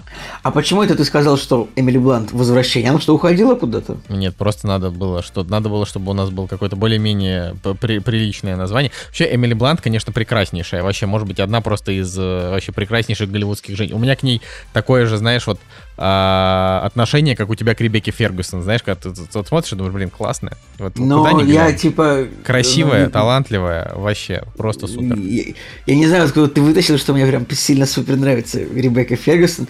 Я, я не знаю, мне, наверное, больше Вайнона Райдер нравится, ну, хотя ей да, уже там блин, много лет, но... Райдер. Как блин, стра... я... странно. Ну не, ладно. Хорошо, короче. Вайноне Райдер 49. Да не, ну какая разница, блин, знаешь, это Дженнифер Энистон только нет, 52, она Николай, клевая. ну. просто число 49. А, Вот. 49, все, я понял. Come on. А, Блин, недавно выложили вчера фотку в интернете, что Бен Аффлек снова целуется с Дженнифер Лопес. все, нет, никаких этих самых, никаких э, сплетен. Природа, Блин, природа так очистилась, да, блин, реально, э, Б- красивее пары, чем Бен Аффлек и а, Аня, не будет уже. То есть э, пусть там Дженнифер Лопес, пожалуйста. Ну, Дженнифер Лопес был вообще какой-то там мужик-бизнесмен, что-то вообще, вот очень странно. А, И, и- что в этом плохого? Нет, ну типа в смысле, что у нее там был... Нет, имеется в виду, что у нее там были какие-то отношения, откуда вообще взялся Бен Аффлек, что-то. Но я говорю, я очень много чего пропускаю. Я, знаешь, например, а, вроде как слежу за тем, что происходит, э, ну, там, в шоу-бизнесе плюс-минус, там, и у блогеров, но я что-то, знаешь, там, неделю-полторы за этим не следил, а за эти полторы недели уже выяснилось, что э, Ильич встречается с, с этой девушкой, э, Соней, э, с которой он играет в Little Big, и уже все такие, уже там Поперечный взял интервью у одного, Это же расследование Беллинкет новое, правильно? Про то, Да, да, что да, попере- именно так. Да, да, да, да. Короче, а, ну, по факту, Эмили Блант, на самом деле, ну, как бы с первого тихого места, а, она, а, ну, как бы с ней ничего хорошего не выходило. Вышел один фильм «Дикая парочка» а, с рейтингом 5,9. То есть это как бы ромком, а, но у него прям реально супер низкий рейтинг. А, не знаю, по каким причинам. Я его смотреть не очень хочу, потому что я не то чтобы я прям а, ну, фа- фанат прям ромкома. Э, Но там на минуточку, да, если кто-то вообще забыл, кто такая Эмили Блант, это крутейшая абсолютно женщина, сыгра- игравшая а, в фильме «Убийца», игравшая в фильме «Грань будущего», играющая в фильме «Петля времени», а, не знаю, там, меняющие реальность. Ну, в общем, это, это как бы, это вот леди, которая очень круто играет то, что там когда-то играла Сигурни Вивер. Вот, и я считаю, что она Ну, прям типа хороша. экшен, экшен женщина. Экшен женщина, да. И, но она не обязательно прям именно это должна быть экшен женщина, но э, она вот типа такая сильная женщина, которая при этом она остается женщиной, а не просто сильное существо э, с грудью. Ну вот типа как сейчас пытаются американцы придумать. То есть Эмили Блант, она вот прекрасна тем, что она в первую очередь женщина, и она как бы сильная, вот сильная женщина, понимаешь? Я просто к тому, что, ну, типа, блин, ну, понимаешь? Я не понимаю, Клё- что ты хочешь сказать, Я хочу, сказать, я, хочу, я хочу сказать, что клево, когда персонаж, ну, как бы, может быть сильным, э, не пытаясь встать на, а- на одни рельсы, на, на рельсы равноправия, а быть, ну, типа, мо- круто быть сильной женщиной, сильным мужчиной, а не сильным человеком без разделения. Ну, мне так просто, я говорю, это вот, это мое, мое личное мнение, что вот э, Рипли крутая тем, что это такая вот боевая, боевая тетка, которая может вообще там по яйцам э, вообще вломить, э, ксеноморфа завалить. Это круто, да? А сейчас все такие персонажи это просто такие обезличенные, э, ну, как бы, обезличенные люди. Ты, ты есть, прав абсолютно. Слушай, да. расскажи-ка Вот мне, Эмили Блант, во- она не такая, она крутая. во втором фильме были флешбеки с этим самым, с Джоном Красинским? Да, вот буквально фильм начинается с ней. Короче, Обидно, давайте... обидно, конечно, что ну персонажем, как что с ним произошло в первом фильме, потому что, наверное, не ожидали они, что будут дальше продолжение снимать. Да, э, второй фильм-то он вообще порвал. Он же сейчас в США перевалил за 100 миллионов долларов. Он просто буквально первый фильм, который возродил американский прокат, собрал больше, чем 100 миллионов долларов с момента начала пандемии. Вот первый этот фильм, это «Тихое место 2». А, Его переносили два раза вообще. Это такой долгострой, он уже давно снят. Уже, уже в принципе, вышла бы третья часть, если бы... Ну, или уже и вовсю бы ее снимали, если бы там а, не ковид. Но я, в общем, я просто могу сказать, что «Тихое место 2» — это просто охренительный фильм. Я ему поставил 7, да, но это Ну, охренительный Николай, фильм. а что 7? Что за охранительный фильм на 7? Поставь 8, что тебе жалко, Нет, что я ли? сначала поставил 8, потом я подумал, что фильм все-таки на 7,5, вот, и решил оставить 7. Типа, Может, потом а почему тогда фильм, ты- фильм великий, ты такой, ну, неплохой фильм 8. А тут Не, это он- просто офигительный фильм 7. Да, потому что фильм «Великий» — это а, неплохое кино для драмы, и довольно сильное местами и так далее, а «Тихое место 2» — это такое охренительное развлекуха, но, к сожалению, у него как бы своих там, а, не то что проблем полно, просто «Тихое место 2» — это не то чтобы фильм, да, его сложно вообще. То есть, и давайте так, это прям вот будет Аттракцион. 90... 90 минут, в которых вам, вам будет очень напряженно и клево. Да, фильм прям крутой, реально. А, там как бы вот э, давайте сейчас, я не знаю, ну, наверное, я, я буду стараться обтекаемо говорить, да, чтобы там не сильно спойлерить, но давайте, если вы прям вообще не хотите, это очень сюжетное кино, просто перемотайте Я, сразу я там не на... ха- Блин, я не хочу, не смотрел. Не, Не, ну, хочу подожди, спойлер. ты первую ты смотрел? Первую смотрел. Не, ну значит, я для тебя и ничего страшного как бы не скажу. Но в целом, короче, то есть вот у нас заканчивается Николай, первый фильм. В общем и целом. Да, в общем и целом. У нас заканчивается первый фильм э, э, тем, что герои как бы кое-что узнают, да, вот они кое-что узнают. И, а, значит, вот к огромному сожалению, весь второй фильм, он вообще не двигается с места а, по как бы по знанию, по лору, да, то есть вообще никак. Буквально а, вот чем заканчивается первый фильм, примерно так же и заканчивается второй фильм. Но вы все равно не, по, не поймете, как бы о чем я говорю, даже если вы смотрели первый фильм, там по-другому, но просто это примерно то же самое, вы поймете. Это как когда вот мы обсуждали Сокол и Зимний солдат. То есть вот а, вне существования, если бы сериала Сокол и Зимний солдат не существовало, в киновселенной Марвел ничего бы не поменялось, потому что сериал начинается с тем, что Энтони Маки говорит, я не буду Капитаном Америкой, а заканчивается тем, что он говорит, я буду Капитаном Америкой. И в следующем фильме, который выйдет в кинотеатрах, он как бы будет Капитаном Америкой, ровно как Стив Роджерс в конце Мстителей финал дал ему, значит, щит и говорит, теперь ты будешь Капитаном Америкой. То есть этот сериал просто не нужен, да, он как бы, он, он вообще ничего не дал. То же самое с фильмом «Тихое место 2» кроме вот развлекухи, которая очень прям такая четкая, напряжение прям максимальное, вообще очень прям хорошо, вот кроме этого он ничего не дал. То есть вот он, он не продвинулся, не продвинулся вперед. Но как бы по-хорошему там, во-первых, Эмили Блант реально классная. Во-вторых, там Киллиан Мерфи тоже крутой, очень приятно значит, за ним смотреть. В-третьих, там есть вот пролог с Джоном Красински как раз, где показывают, ну это в трейлерах было, э, значит, там показывают первый день, когда все только это началось, просто очень хорошо срежиссированная сцена, когда вот они там живут обычной жизнью, и тут начинается эта жесть. А, но, блин, они так мало это показали. То есть она идет, не знаю сколько, ну, минут, наверное, 10, может, меньше. Вот, но было бы клево, если бы они на протяжении фильма второго, они возвращались флешбеками к моментам, как они только начали выживать, но этого ничего не было. То есть они только показали самое начало, и все, и дальше оп, и вот то, что происходит с героями сейчас. А, очень классный персонаж у дочки. А, она буквально, наверное, главный герой второй части. То есть вот э, она там, пом, помнишь, там была глухонемая дочь? Не глухонемая, да, конечно. Да, вот. Или, ну вообще сложно сказать, она такая, она как бы, она не, не, не до конца немая, и не то чтобы она до конца глухая, то есть у нее там слуховой аппарат, и она может говорить какие-то слова, но, в общем, да, они там из-за нее, они разговаривают на языке жестов, поэтому вообще удобно, типа, да, в фильме, в, то есть во вселенной, в которой лучше не разговаривать, они все говорят на языке жестов. Вот, и, в общем, она там по факту главная героиня э, именно второй части, потому что вот она, она как бы сюжетный проводник. Она там говорит, я нашла возможность найти еще людей. Ну, то есть вот, да, и она как бы такая, вот я пойду это делать а, вот в этом сюжет. Ну и как бы фильм идет 90 минут, сюжета там реально на 30, очень вообще. То есть а, там пр- очень практически ничего не произошло, но при этом а, каждая напряженная сцена, которая длилась там, она длится, допустим, каждая напряженная сцена минут по 15. То есть там по 15 минут а, ты прям сидишь в напряжении, потому что а, с героем может произойти что-то плохое, и ты как бы ждешь случиться или не случится. Э, вот. И все эти сцены очень хорошие. Их там, ну, я не знаю, наверное, допустим, 4 их за фильм. Да, вот там 4 таких сцены.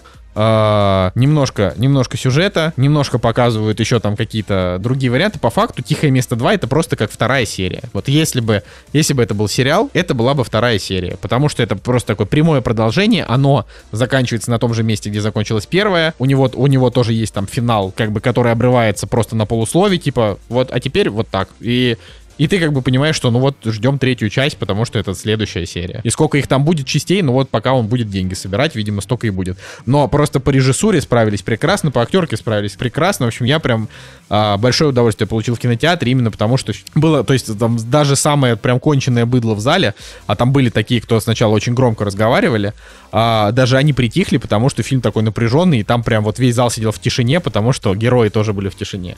Вот, так что я советую, это прям хорошо. Слушай, ну хорошо, я может посмотрю, хотя мне первый фильм не понравился, но не столько Подожди, а сам фильм, сколько фильм да сколько на уровне концепции, ну типа у них там такой мир, они решают ребенка завести еще одного, так, так странно. Я, так нет, ну это же, видимо, это подожди, вот они не решают завести ребенка, а она уже была беременна Разве? к этому моменту, ну или случайно так вышло, ну короче суть в том, ну, что не знаю, там как-то, ну там, ну короче мне вот мне почему-то первый фильм очень тупым показался.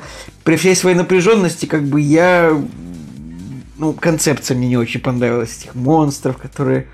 Э, не, ну, понимаешь, если тебе звуки, не понравилась ну... концепция, наверное, тебе и вторая тоже может не очень понравиться. Ну, просто вторая часть, она, она такая же, наверное, как первая. То есть там тоже напряженные сцены, они там пытаются там куда-то уйти, от кого-то убежать, прячутся от монстров. Вот. И там, то, и там, там, например, есть, допустим, парочка моментов, с которыми я не вполне согласен. То есть они там в самом начале фильма, они довольно легко убивают одного монстра, а, а потом там э, на протяжении фильма там каждый монстр, который появляется на локации, он становится прям вообще супер-мега нерешаемой проблемой. То есть поначалу они одного просто завалили, типа оп-оп, а потом раз и все, и, и как бы... И ты, и ты сидишь и думаешь, что...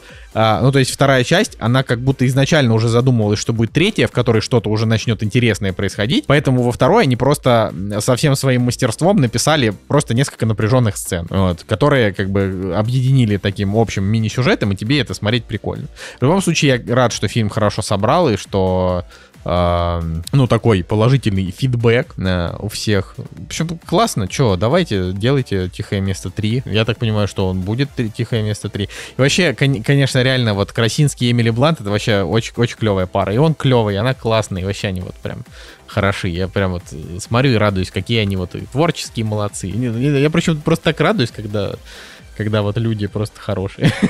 Не знаю, мне почему-то кажется, что они хорошие. Ты намекаешь на что? На то, что они экранная пара хорошая, или на то, что они в жизни пара хорошая? Ну, они же муж и жена, ну, то есть вот они, ну, видишь, да, они, да. они как бы и в жизни а, пара, которые долго там вместе, у них там все клево, двое детей, там вот это все. А, Я и... считаю, что, конечно, маразматически они, конечно, избавились от персонажа в первом фильме, чтобы... Ну, они просто могли его... этого не делать, да. Ну... Реально, ну могли, ну, вы, ребят, ну вы подумайте, что еще фильмы снимать, может, надо будет. Ну зачем? Ну, come on. Классный был герой, вообще отличный. То есть, в общем, да. да. Классный, классный, да. Но э, тут, понимаешь, э, все, опять же, в, в этом фильме его персонажу тоже уделено время, потому что они все время про него вспоминают, они по нему грустят, они думают, как бы поступил он. То есть это э, не столько фильм про то, как вот, э, значит, там э, остались без отца, собрались и всех победили, а вот он как бы такой про эмпатию тоже, о том, как важно, значит, там, как важно любить друг друга, там, память хранить о родных. Ну, как-то вот так вот, то есть это такое.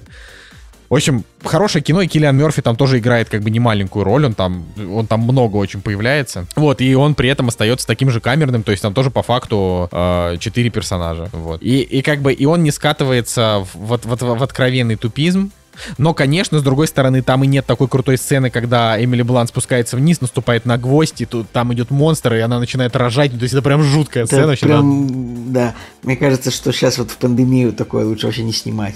Такие жуткие сцены, такие, ну, такие Не, ну слушай, ну крутая же сцена была, я не знаю, она прям такая напряженная, вообще жуть, то есть ты прям, вот здесь такого, здесь такой сцены нет, а, но но тут много всего интересного. Ну, правильно понимаю, нужно ждать какого-то масштабного финала этой серии, там, я не знаю, где будет дорого, богато, много монстров, махач и ну, я, опять же, расширение и чтобы было как-то понятно, хоть что произойдет в итоге. Ну, короче, вот мой, мой прогноз на третью часть следующий. Это вообще без относительно никаких спойлеров со второй части вы сейчас не, не узнаете. Но мой прогноз следующий, что в третьей части, э, ну, во-первых, да, э, тут, к сожалению, сорян, да, такой мини-спойлер, что во второй части проблемы не решится. Ну, то есть мон монстры по-прежнему есть. Вот, я думаю, что если третью часть они все-таки там будут, будут писать, то Uh, третья уже должна как-то выйти на уже такой уровень не только локальной истории, там, четырех человек, да, там, четырех-десяти, а, а как бы уже должна выйти на, на, на что-то такое более широкое, то есть, может быть, там уже появятся какие-то военные, да, там, в третьей части, а, может быть, они там будут то, что они открыли в конце первой части, они будут как-то более масштабно использовать, вот это я не знаю. То есть, э, есть даже вероятность, что в третьей части монстры будут менее опасны, как в первой и во второй, потому что они уже реально там научатся их гасить, обсудить. Может быть, они, вот было бы классно, если бы в третьей части они узнали все-таки происхождение. То есть там же как бы была история в том, что, э, ну, монстры просто, э, типа, на Землю как будто бы прилетел метеорит, и вот, э, и вот монстры. Ну, то есть по факту это инопланетяне. Ну, было бы интересно про это чуть побольше узнать вообще, что, то есть, по факту, это же такой, э, знаешь, э, это э, не очень частый э, Ну, ты понимаешь, Николай, что жанр вообще апокалипсис, э, жанр, вообще, ну, жанр редкий. Вообще сама подача э, этих фильмов, она не предполагает, что, мне кажется, будет рассказано доподлинно, что эти монстры прилетели э, с планеты Омикрон Персей 8, они так уже захватили 25 миров и захватывают 26 Но мне кажется, что это... Ну, короче, серия не двигается так, мне кажется, чтобы, типа, это было Не, ну как смотри, День вот, например, независимости или... Есть, допустим, хороший, хороший пример. А, Это судная ночь, да? А, Значит, э, что вот э, первая судная ночь это такое слабенькое кино про то, как. Ну, то есть интересный концепт, но слабенькое кино, потому что оно происходит чисто в, чисто в доме. э, Вот. И то есть это по факту такой home, home horror, когда чуваки вламываются в дом и пытаются там убить семью. Вот. Это как бы мы там видели много раз. А вот э, «Судная ночь 2», она уже показывает о том, что э, как бы у, у этой страшной истории есть инфраструктура, да, и она работает каждый год примерно одинаково. И это вот напоминает, например, Джон Уик, когда первая часть это чисто такая камерная история о том, как у него убили собаку, и он за это убил всех, а во второй части оказывается, что за этим стоит огромный синдикат убийц, у которых есть свои правила, законы и так далее. То есть это вот Там прикольно. целый мир. Целый мир, да. Там прям сильно. И довольно странно, что вот тут во втором фильме, получается, не расширили. Вот, а тут во втором фильме получается, как бы, что они, они реально не расширили, ну, то есть буквально парочку фактов вы узнаете, каких-то минимальных вообще. Ну, то есть это вот настолько, что у вас не будет ощущения, что вы что-то особо новое узнаете. То есть там, э, ну, там будет короткая сцена э, с э, людьми, которые в том числе тоже там выжили э, как- каким-то образом, да, и вот эта вот короткая сцена, она она бу- буквально даст только вот какие то, что ты можешь только себе в голове придумать. То есть там ни- никаких, а, как бы это сказать, сцена напряженная, но там не будет никакого разговора в этой сцене, поэтому ты не узнаешь доподлинно, что это вообще из себя вот ты только что увидел, но вот как бы что-то можешь себе понять. То есть никаких, никакой четкости, одни вот такие намеки. Вот, поэтому третья часть, она, она как бы должна уже пойти, я, я считаю, уже в сторону конкретики, прям с борьбой с этими чуваками, либо иначе в ней просто нет смысла, потому что если они будут просто показывать, а, если они будут там раз в два, в три года выпускать полуторачасовой фильм, где они перебираются из точки А в точку Б, пытаясь выжить, вот это будет уже так себе. Ну, потому что как бы первые два раза, окей, это сработало, а, но, но я правда говорю, я не понимаю. Ну, то есть это будет, если это будет то же самое, что они снова, как бы им нужно куда-то добраться, и вот они снова, значит, идут в путь, и вот они снова шугают с каждого звука, ну, то есть э, реально третий Да, раз не если, сработает. если такой фильм смог собрать 100 миллионов, значит, сработает третий раз, на самом деле. Ну, как бы. Не, ну первые, дв- ну ладно, короче, посмотрим. Посмотрим, я в любом случае, я говорю, я советую, потому что фильм клевый, он вас развлечет вообще прям нормально. А, и как бы нету такого, что ты после него сидишь и э, вот прям там клиффхенгер, и ты такой, блин, как же скорее бы, что же дальше. Нет, ну то есть ты просто, ты примерно, ну то есть не примерно, а а, вот конкретно этот кусок их истории закончен, но как бы до конца самой истории как будто бы еще вообще вот, не знаю, пять фильмов можно снимать. Вот. Так что посмотрим, как пойдет. Я думаю, что они сейчас такие оп-оп, делаем третью. Мы же такие молодцы, они снимут третью, да, и уже как бы посмотрят, что там по баблу на треть. Знаешь, Джон Уик, я, честно говоря, был искренне в надежде, что третья часть закончит историю, понимаешь? Я, я не думал, что они там на четвертую часть замахиваются. В итоге третья получилась ты, ну, похуже. Я тебе так и не помню, ты вообще посмотрел третью? Я смотрел все не три части, все части. Я смотрел все, конечно. Ну вот. Ну, Ну, то есть это же странно было, когда мне Джон кажется, 3 что- закончился ничем. Мне показалось, что все эти фильмы примерно одинаковые. И типа я не то, что большой фанат их, просто, ну, потому что мне, так скажу честно, не сильно нравится просто фильм, где кто-то бегает и стреляет. Хотя вот во втором фильме, когда пошло расширение вселенной, стало интересней, конечно. Ну вот, ну, вторая до сих пор, мне кажется, считается самая лучшая. Но, а, опять же, там, тре- третью, третью часть, как и в первую, как и вторую, снимает э, Ч- Чад Стахелский, да, это значит, что чувак, который как бы любит эту франшизу. А, поэтому я думаю, что все нормально будет с четвертой частью. Вот. Просто, просто Джон Вик это вот такой вот сериал. Да, как обитель зла вот еще был. Да, он же тоже заканчивалась следующая часть там, где начиналась Ну, предыдущая. Обитель зла прям там, прям там все очень плохо с точки зрения сюжета, кроме первого Да, да, и да. второго фильма, более как бы дальше там просто ну, так, бредятина пошла. Не, ну там, там муть вообще. То есть там реально, там на протяжении полутора часов там ровно вообще ничего не происходило. То есть еще вообще прям э, просто несколько перестрелок, пе- перебега- перебегали из одного дома в другой. Все-таки вот здесь не так. Здесь как бы есть какой-то вот э, там, есть какой-то путь, который вот он важен для, для героев. Да, то как есть- говорится, у самурая нет цели, есть только путь. Ага. Ладно, Ладно, думаю, можем, дальше, мы, да. можем мы, наверное, да, закончить. С, закончим с тихим местом и к чему-нибудь более громкому перейдем. Да, у нас А. фильм от подписчика а, Бусти, вот, и, значит, обсуждаем мы сегодня без Жени, но как бы откладывать слишком долго было нельзя, вот, поэтому, Николай, А, Вот, друзья, Максим Баранник приобретает подписку уровня Квентин Тарантино. Я не ошибся, я забыл про подписку. Как... И говорит, и снова здравствуйте, дорогие авторы и ведущие, несомненно, лучшего подкаста о кино и не только. Спасибо, приятно это. Я от себя уже говорю. А, рад, что Николай выздоровел. Всем здоровья, берегите себя. А, Николай, можешь сказать спасибо. Спасибо. Вот. Дальше. В этот раз я решил в качестве третьего варианта предложить вам фильм, который вы мельком упоминали в связи с, мне кажется, не очень любимым вами актером. Это фильм 2008 года «Семь жизней» или «Seven Pounds» в оригинале. Всем добра, вы лучшие. Спасибо. Спасибо большое, Максим. А, ну, да нет, мне кажется, мы Уилла Смита очень любим. Как бы мы просто немножко снисходительно относимся к тому, что почему-то он пустил под откос немножко свою карьеру, чтобы продвигать своего сына и перестал сниматься ну, в хороших ролях, в хорошем кино. Вот. А, Николай, мы не любим Уилла Смита, такое впечатление может сложиться? Э, ну, мы на самом деле ругаем Уилла Смита, во-первых, за снобизм, ну, то есть он прям чувак такой очень какой-то самолюбивый, а, вот, э, но с другой стороны, он, тем не менее, талантливый, что, наверное, сложно заметить в фильме «Семь жизней», честно сказать. Ну, слушай, не сказать. Я тебе так скажу. Мне фильм, я, то есть, ну, вот фильм, он находится, он очень известный, это такой фильм в России очень популярный. У него как бы рейтинг у нас на кинопоиске гораздо выше, чем на MDB. А, сейчас открою страничку и точно, точно Так скажу. я точно нас- скажу, 8,2 кинопоиск, 90, 81 место в топе 250, 7,6 Да. MDB, а, значит, везде оценок очень много, на кинопоиске 270 тысяч оценок, то есть это просто невероятно. И причем у фильма довольно средняя критика, как бы вот так если Нет, она там. плохая, а не средняя. Критика у фильма разгромная. У него там метакритик красный, если что. То есть, как бы, фильм Правда, не красный? хвалит. Да, есть, Обалдеть! да. А я что-то думал, что желтый. Не, не, Кстати, не, точно так же, что- как вот там еще один фильм с ним, что-то там невидимый, что-то там. Короче, это вот один из тех фильмов, с Вин- да, 36 метакритик, если что, то есть фильм просто, Обалдеть, просто обалдеть. разгромлен, да. То есть это вот редкая такая история, но они есть. Вот таких историй, может быть, штук 5 найдется. То есть это даже не как с Гаем Ричи, у которого желтый метакритик и э, высокое это, а вот это прям э, русские прям фильм любят, а критики американские прям его громят. Вот это вот интересно. Был еще фильм э, вот э, такой же, да, «Призрачная красота», вот 2016 года, у которого тоже красный метакритик, э, 7,1 кинопоиск, э, 6,8 MDB, то есть чем людям нравятся, видимо, такие сопливые драмы с Виллом Смитом. Ну расскажи, о чем фильм-то вообще? Блин, фильм, на самом деле, на самом деле прикол в том, что я реально минут 40 не понимал, что вообще происходит в фильме. Что, нет такого ощущения? А, есть, есть поэтому я залез я- на Википедию и прочитал. Я, я тоже. Я вообще я не мог понять где-то час, что делает главный герой, почему он помогает. То есть, как бы там да- да- даны даны намеки на это в начале фильма, но это не сказано прямым текстом.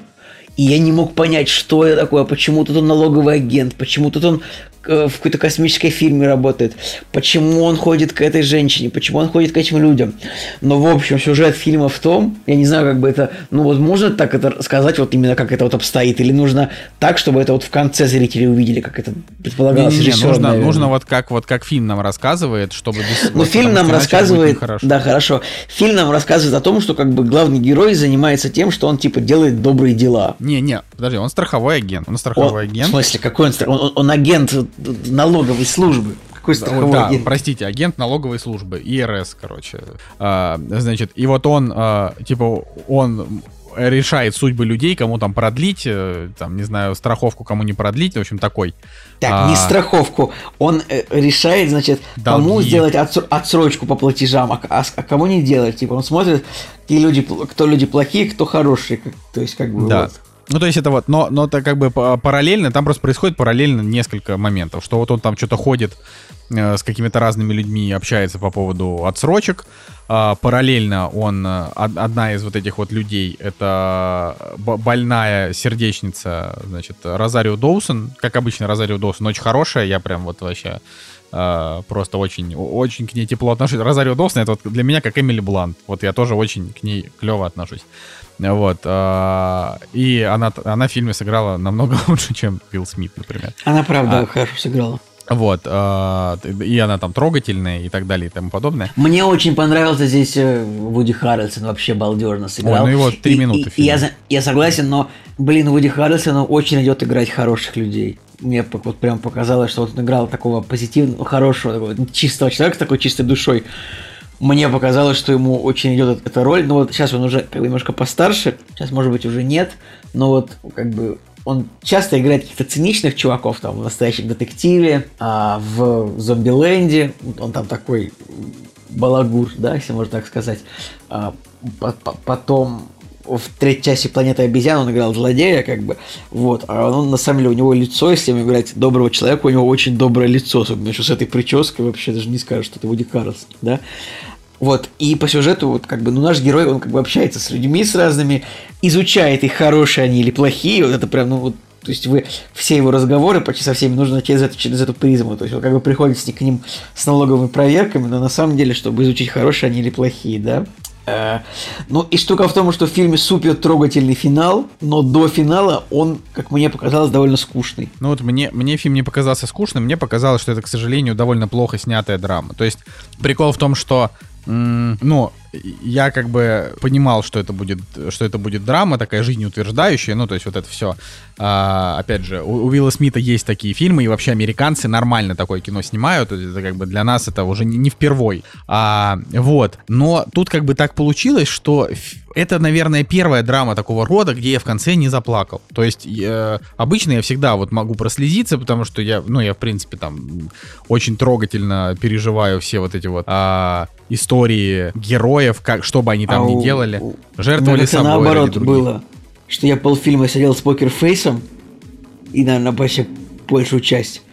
А в финале я прям заплакал. Вот там в моменте, когда, а, ну, когда вот его друг, персонаж, вот он там узнал, ну, звонит, когда Уилл Смит звонит своему другу в конце, как вот я прям, тут я уже прям, это самое, я, тут, я прям заплакал, и в моменте, когда, ну вот, встречаются герои в конце, это никаких спойлеров не будет, как бы так вот, это тем, кто смотрел, а так, ну... Не знаю, мне показалось, мне показалось, что реально очень, э, во-первых, э, фильм, ну то есть у него битая структура, она нарочно такая, чтобы создать как раз элемент интриги. Э, они его, а, они как бы эту интригу раскручивают, и по факту, э, если не читать Википедию, да, то, э, во-первых, факт того, что главный герой а, как-то связан с инженерией, я буду опять же тоже обтекаемо очень говорить, он вообще непонятен просто никак. То есть его... Ну там а... вот я уже потом это связал, потому что там было видно, что он во-первых, он типа сидит в офисе, типа какой-то там квест Aero, Aero, Aerospace, какой-то какой-то компании, там это можно связать, там это видно. Он, Николай, он ну никто ну, не, не Ну вот я это, это, я это увидел, но для меня потом стало все непонятно, почему он там был, типа, работал в какой-то космической компании, а теперь он, типа, налоговик. Ну, то я, вообще, потом... я даже не связал момент с тем, что он работал в какой-то космической компании, то есть для меня этого момента просто нет. Не, ну и потом он еще рассказывает историю о том, что вот был там парень, который прыгнул с дерева и потом решил стать космонавтом, решил строить ракеты. Вот он как бы рассказывает про себя. Да, но я абсолютно согласен, что это, это проклятая, битая структура абсолютно убила для меня просмотр. То есть я вообще не понимал, что происходит. Но я вижу, ну вот он стремится, значит, потусоваться с героиней Розарио Доусон. А почему? Потом, как бы, типа, она такая, останься со мной. Он такой, нет, я сваливаю. Я такой, погодите-ка. Так я думал, он, типа, хочет с ней тусоваться. А потом, ну, Влюблен в общем, там вот это все, да, что Да, происходит. я думаю, кор- короче, вот, ну, сценаристы выстрелили себе в колено я считаю. На зло бабушки уши отморозили. Разбомбили Воронеж. Потому что, ну, во-первых, ну, непонятно просто, что происходит в фильме. Это мое мнение. Ну, а вот, э, во-первых, непонятно, что происходит в фильме, но даже если мы там просто скажем, что мы тупые, да, на самом-то деле все понятно, а, у фильма объективно абсолютно. У него битая структура. Битая структура, она мешает а, восприятию, но если в фильмах, стандартные фильмы с битой структурой, ну, допустим, какое-нибудь счастливое число Слейвина, да, мы приведем пример, он там подвязывает все, он делает финальный финальную нарезку, или там фильм «Пила», да, он делает какую-то финальную нарезку или какой-то финальный монолог объяснения, где все вот это случилось. А, а здесь, ну как бы, да, здесь тоже есть такое финальное краткое объяснение, что вот на самом-то деле было вот так и вот так, ну, то есть понятно.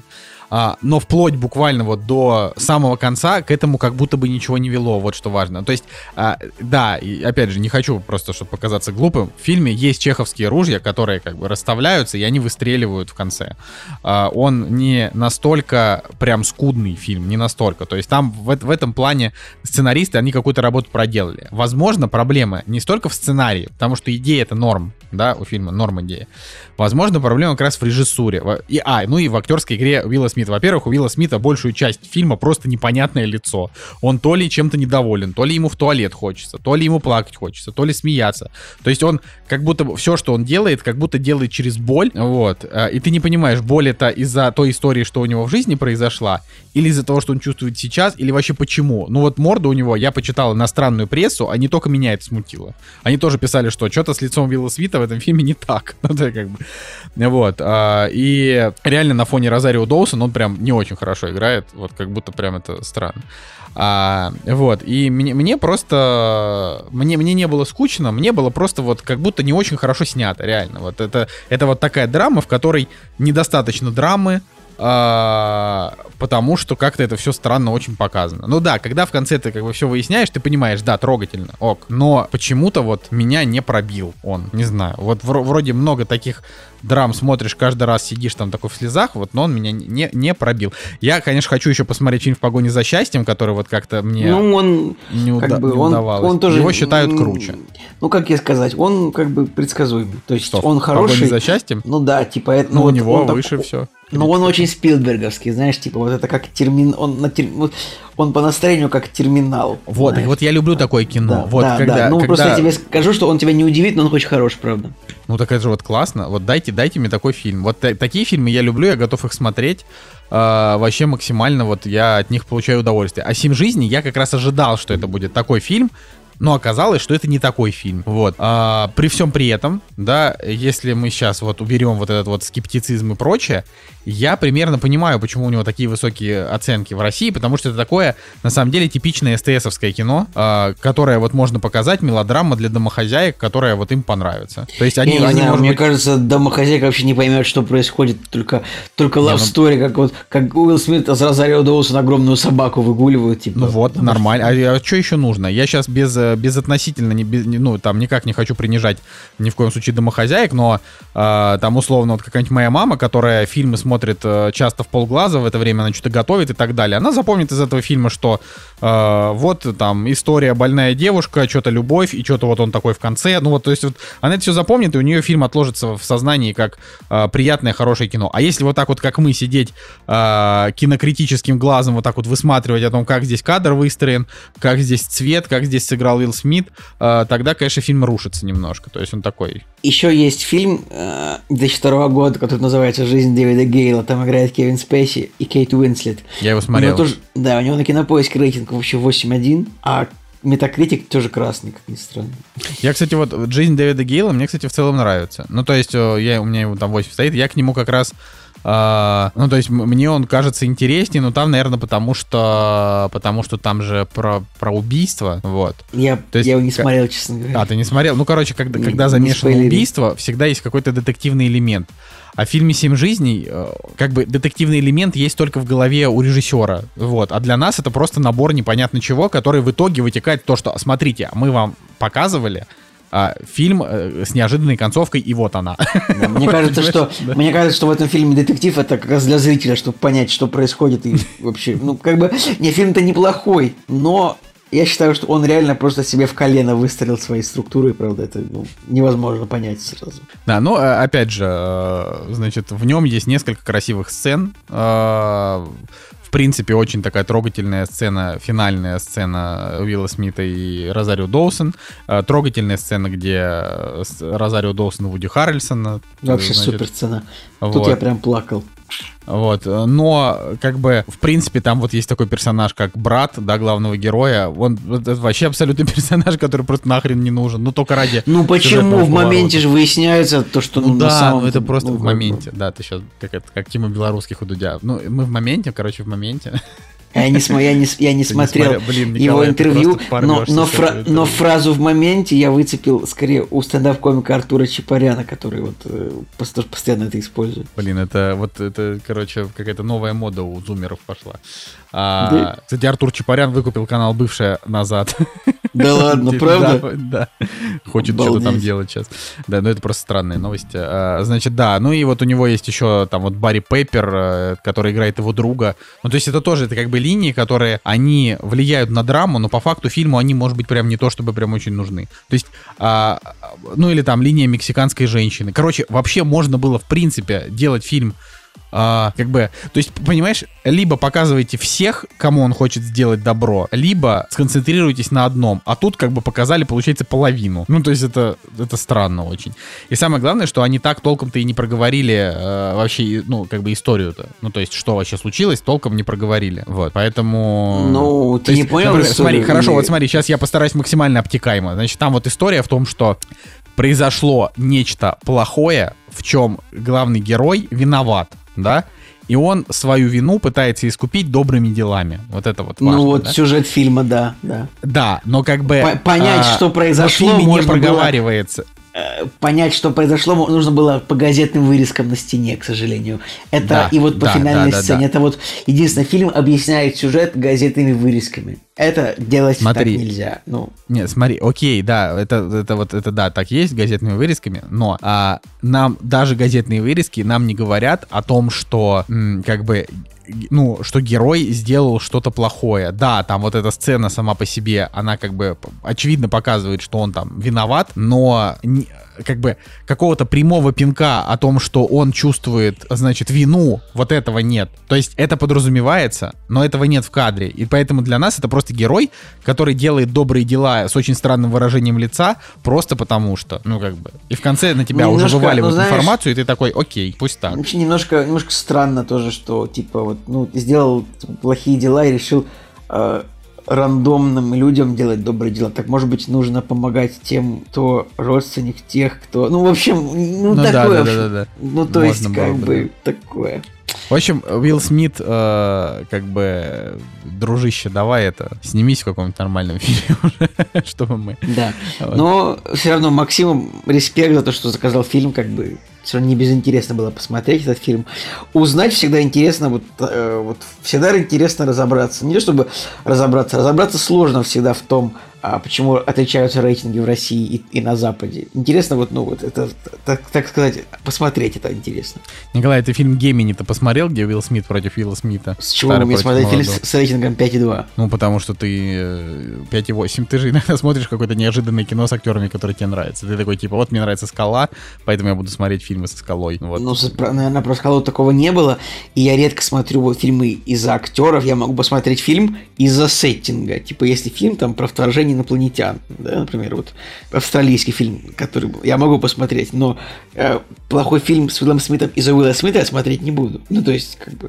Э, Ладно, э, хорошо. Ну, к- в любом случае, значит, п- про 7 жизней я ему поставил 6. Фильму 7 жизней. Я, се- поставил я, шесть. я 7, я 7 поставил. Вот. А, ну, это как бы неплохое кино, э, да, чтобы подытожить, я понимаю, кому оно может понравиться, а, и скорее всего, вот те, тот, кто нас слушает, скорее всего, вам этот фильм понравится, вот, поэтому на нас здесь не ориентируйтесь, э, но я не могу не сказать своего мнения, то есть есть драмы сильнее намного, и с тем же Виллом Смитом тоже, поэтому, поэтому нужно просто... а, Нужно просто понимать, что даже если вам понравился этот фильм, найдется, найдется фильм, который вот, вот лучше. И все. Удивительно, что фильм, удивительно, что фильм Гемини снял режиссер Энг Ли, у которого два Оскара, три, три Оскара за режиссуру, за «Горбатую гору», за «Жизнь Пи», за «Крадущегося тигра». И этот человек каким-то образом умудрился снять фильм на 5,8. Я, ну, то есть... Это классика. Это- Ты э, это супер. посмотри на оценки фильмов Фрэнсиса Форда Копполы, который на минуточку снял просто величайший фильм в истории «Апокалипсис сегодня», понимаешь? Вот. Нет, ну также А. можно. У Оливера Стоуна тоже есть там э, взвод. Ну, а Оливер есть- Стоун настолько крутых Да, фильмов, как как. «Апокалипсис сегодня» он не снимал, понимаешь? Но, но, но окей, я понимаю. Да, ну просто... Не, ну, ну, ну у Форда Копполы... Сколько у него Оскаров за режиссера? Ну, у него, блин, у него очень... У него, короче, 20... всего- У всего Оскара у него, блин, за, за крестного отца, в основном за сценарий, причем удивительно. ну, слушай, ну, опять же, как бы то ни было, «Крестный отец» и «Апокалипсис сегодня» — это, типа, величайшее кино, одни из, там, не знаю, топ-10 фильмов в истории. Просто э, культура, культура основополагающих, понимаешь? А, Блин, а Фрэнсис поэтому- Форд Коппола все, все еще жив и ничего не снимает давно. Не, ну, там Ну. что-то про вампиров и детей что-то снимал там на 5,8. Как-то не, сра- не складывается у мужичка. Вот, ладно, но я думаю, что на этой неделе мы можем закончить наш долгий подкаст. А, вот э, ве- вечно так получается. Надо было, Николай, два фильма обсуждать, потом это, Ну, потом все блин, будут ругаться. О, у вас долгий Всегда подкаст. кажется, ш- всегда кажется, что мало фильмов, а оказывается, что ну достаточно. Просто у нас сегодня блок не только был долгий, потому что лето, много чего происходит, как бы, блин. Не только дома сидим, вот это все. А, да, поэтому напоследок хочу сказать, господа, прививайтесь, либо не болейте, берегите себя. А, это мое мнение. Беречь да, ну себя или, надо точно. Или, как говорят в Кудже, управляйте своей жизнью сами, как говорится. Но, тоже, да. тоже правильно, тоже правильно. Но старайтесь делать это без вреда для других. Вот. Управляйте свою жизнью так, чтобы другие от этого не страдали. Вот, это важно. Вот, так что с вами был Николай Солнышко. И Николай Цугулиев. Всем пока, до следующей недели. Кактус подкаст. Somewhere beyond the sea, somewhere waiting for me. My lover stands on golden sands and watches the ships that go sailing somewhere beyond the sea. She's there watching for me. If I could fly like birds on high, then straight to her arms I'd go sailing. It's far beyond a star, it's near beyond the moon. I know beyond a doubt my heart will lead me there soon. We'll meet beyond the shore, we'll kiss just as before Happy we'll be beyond the sea, and never again I'll go say.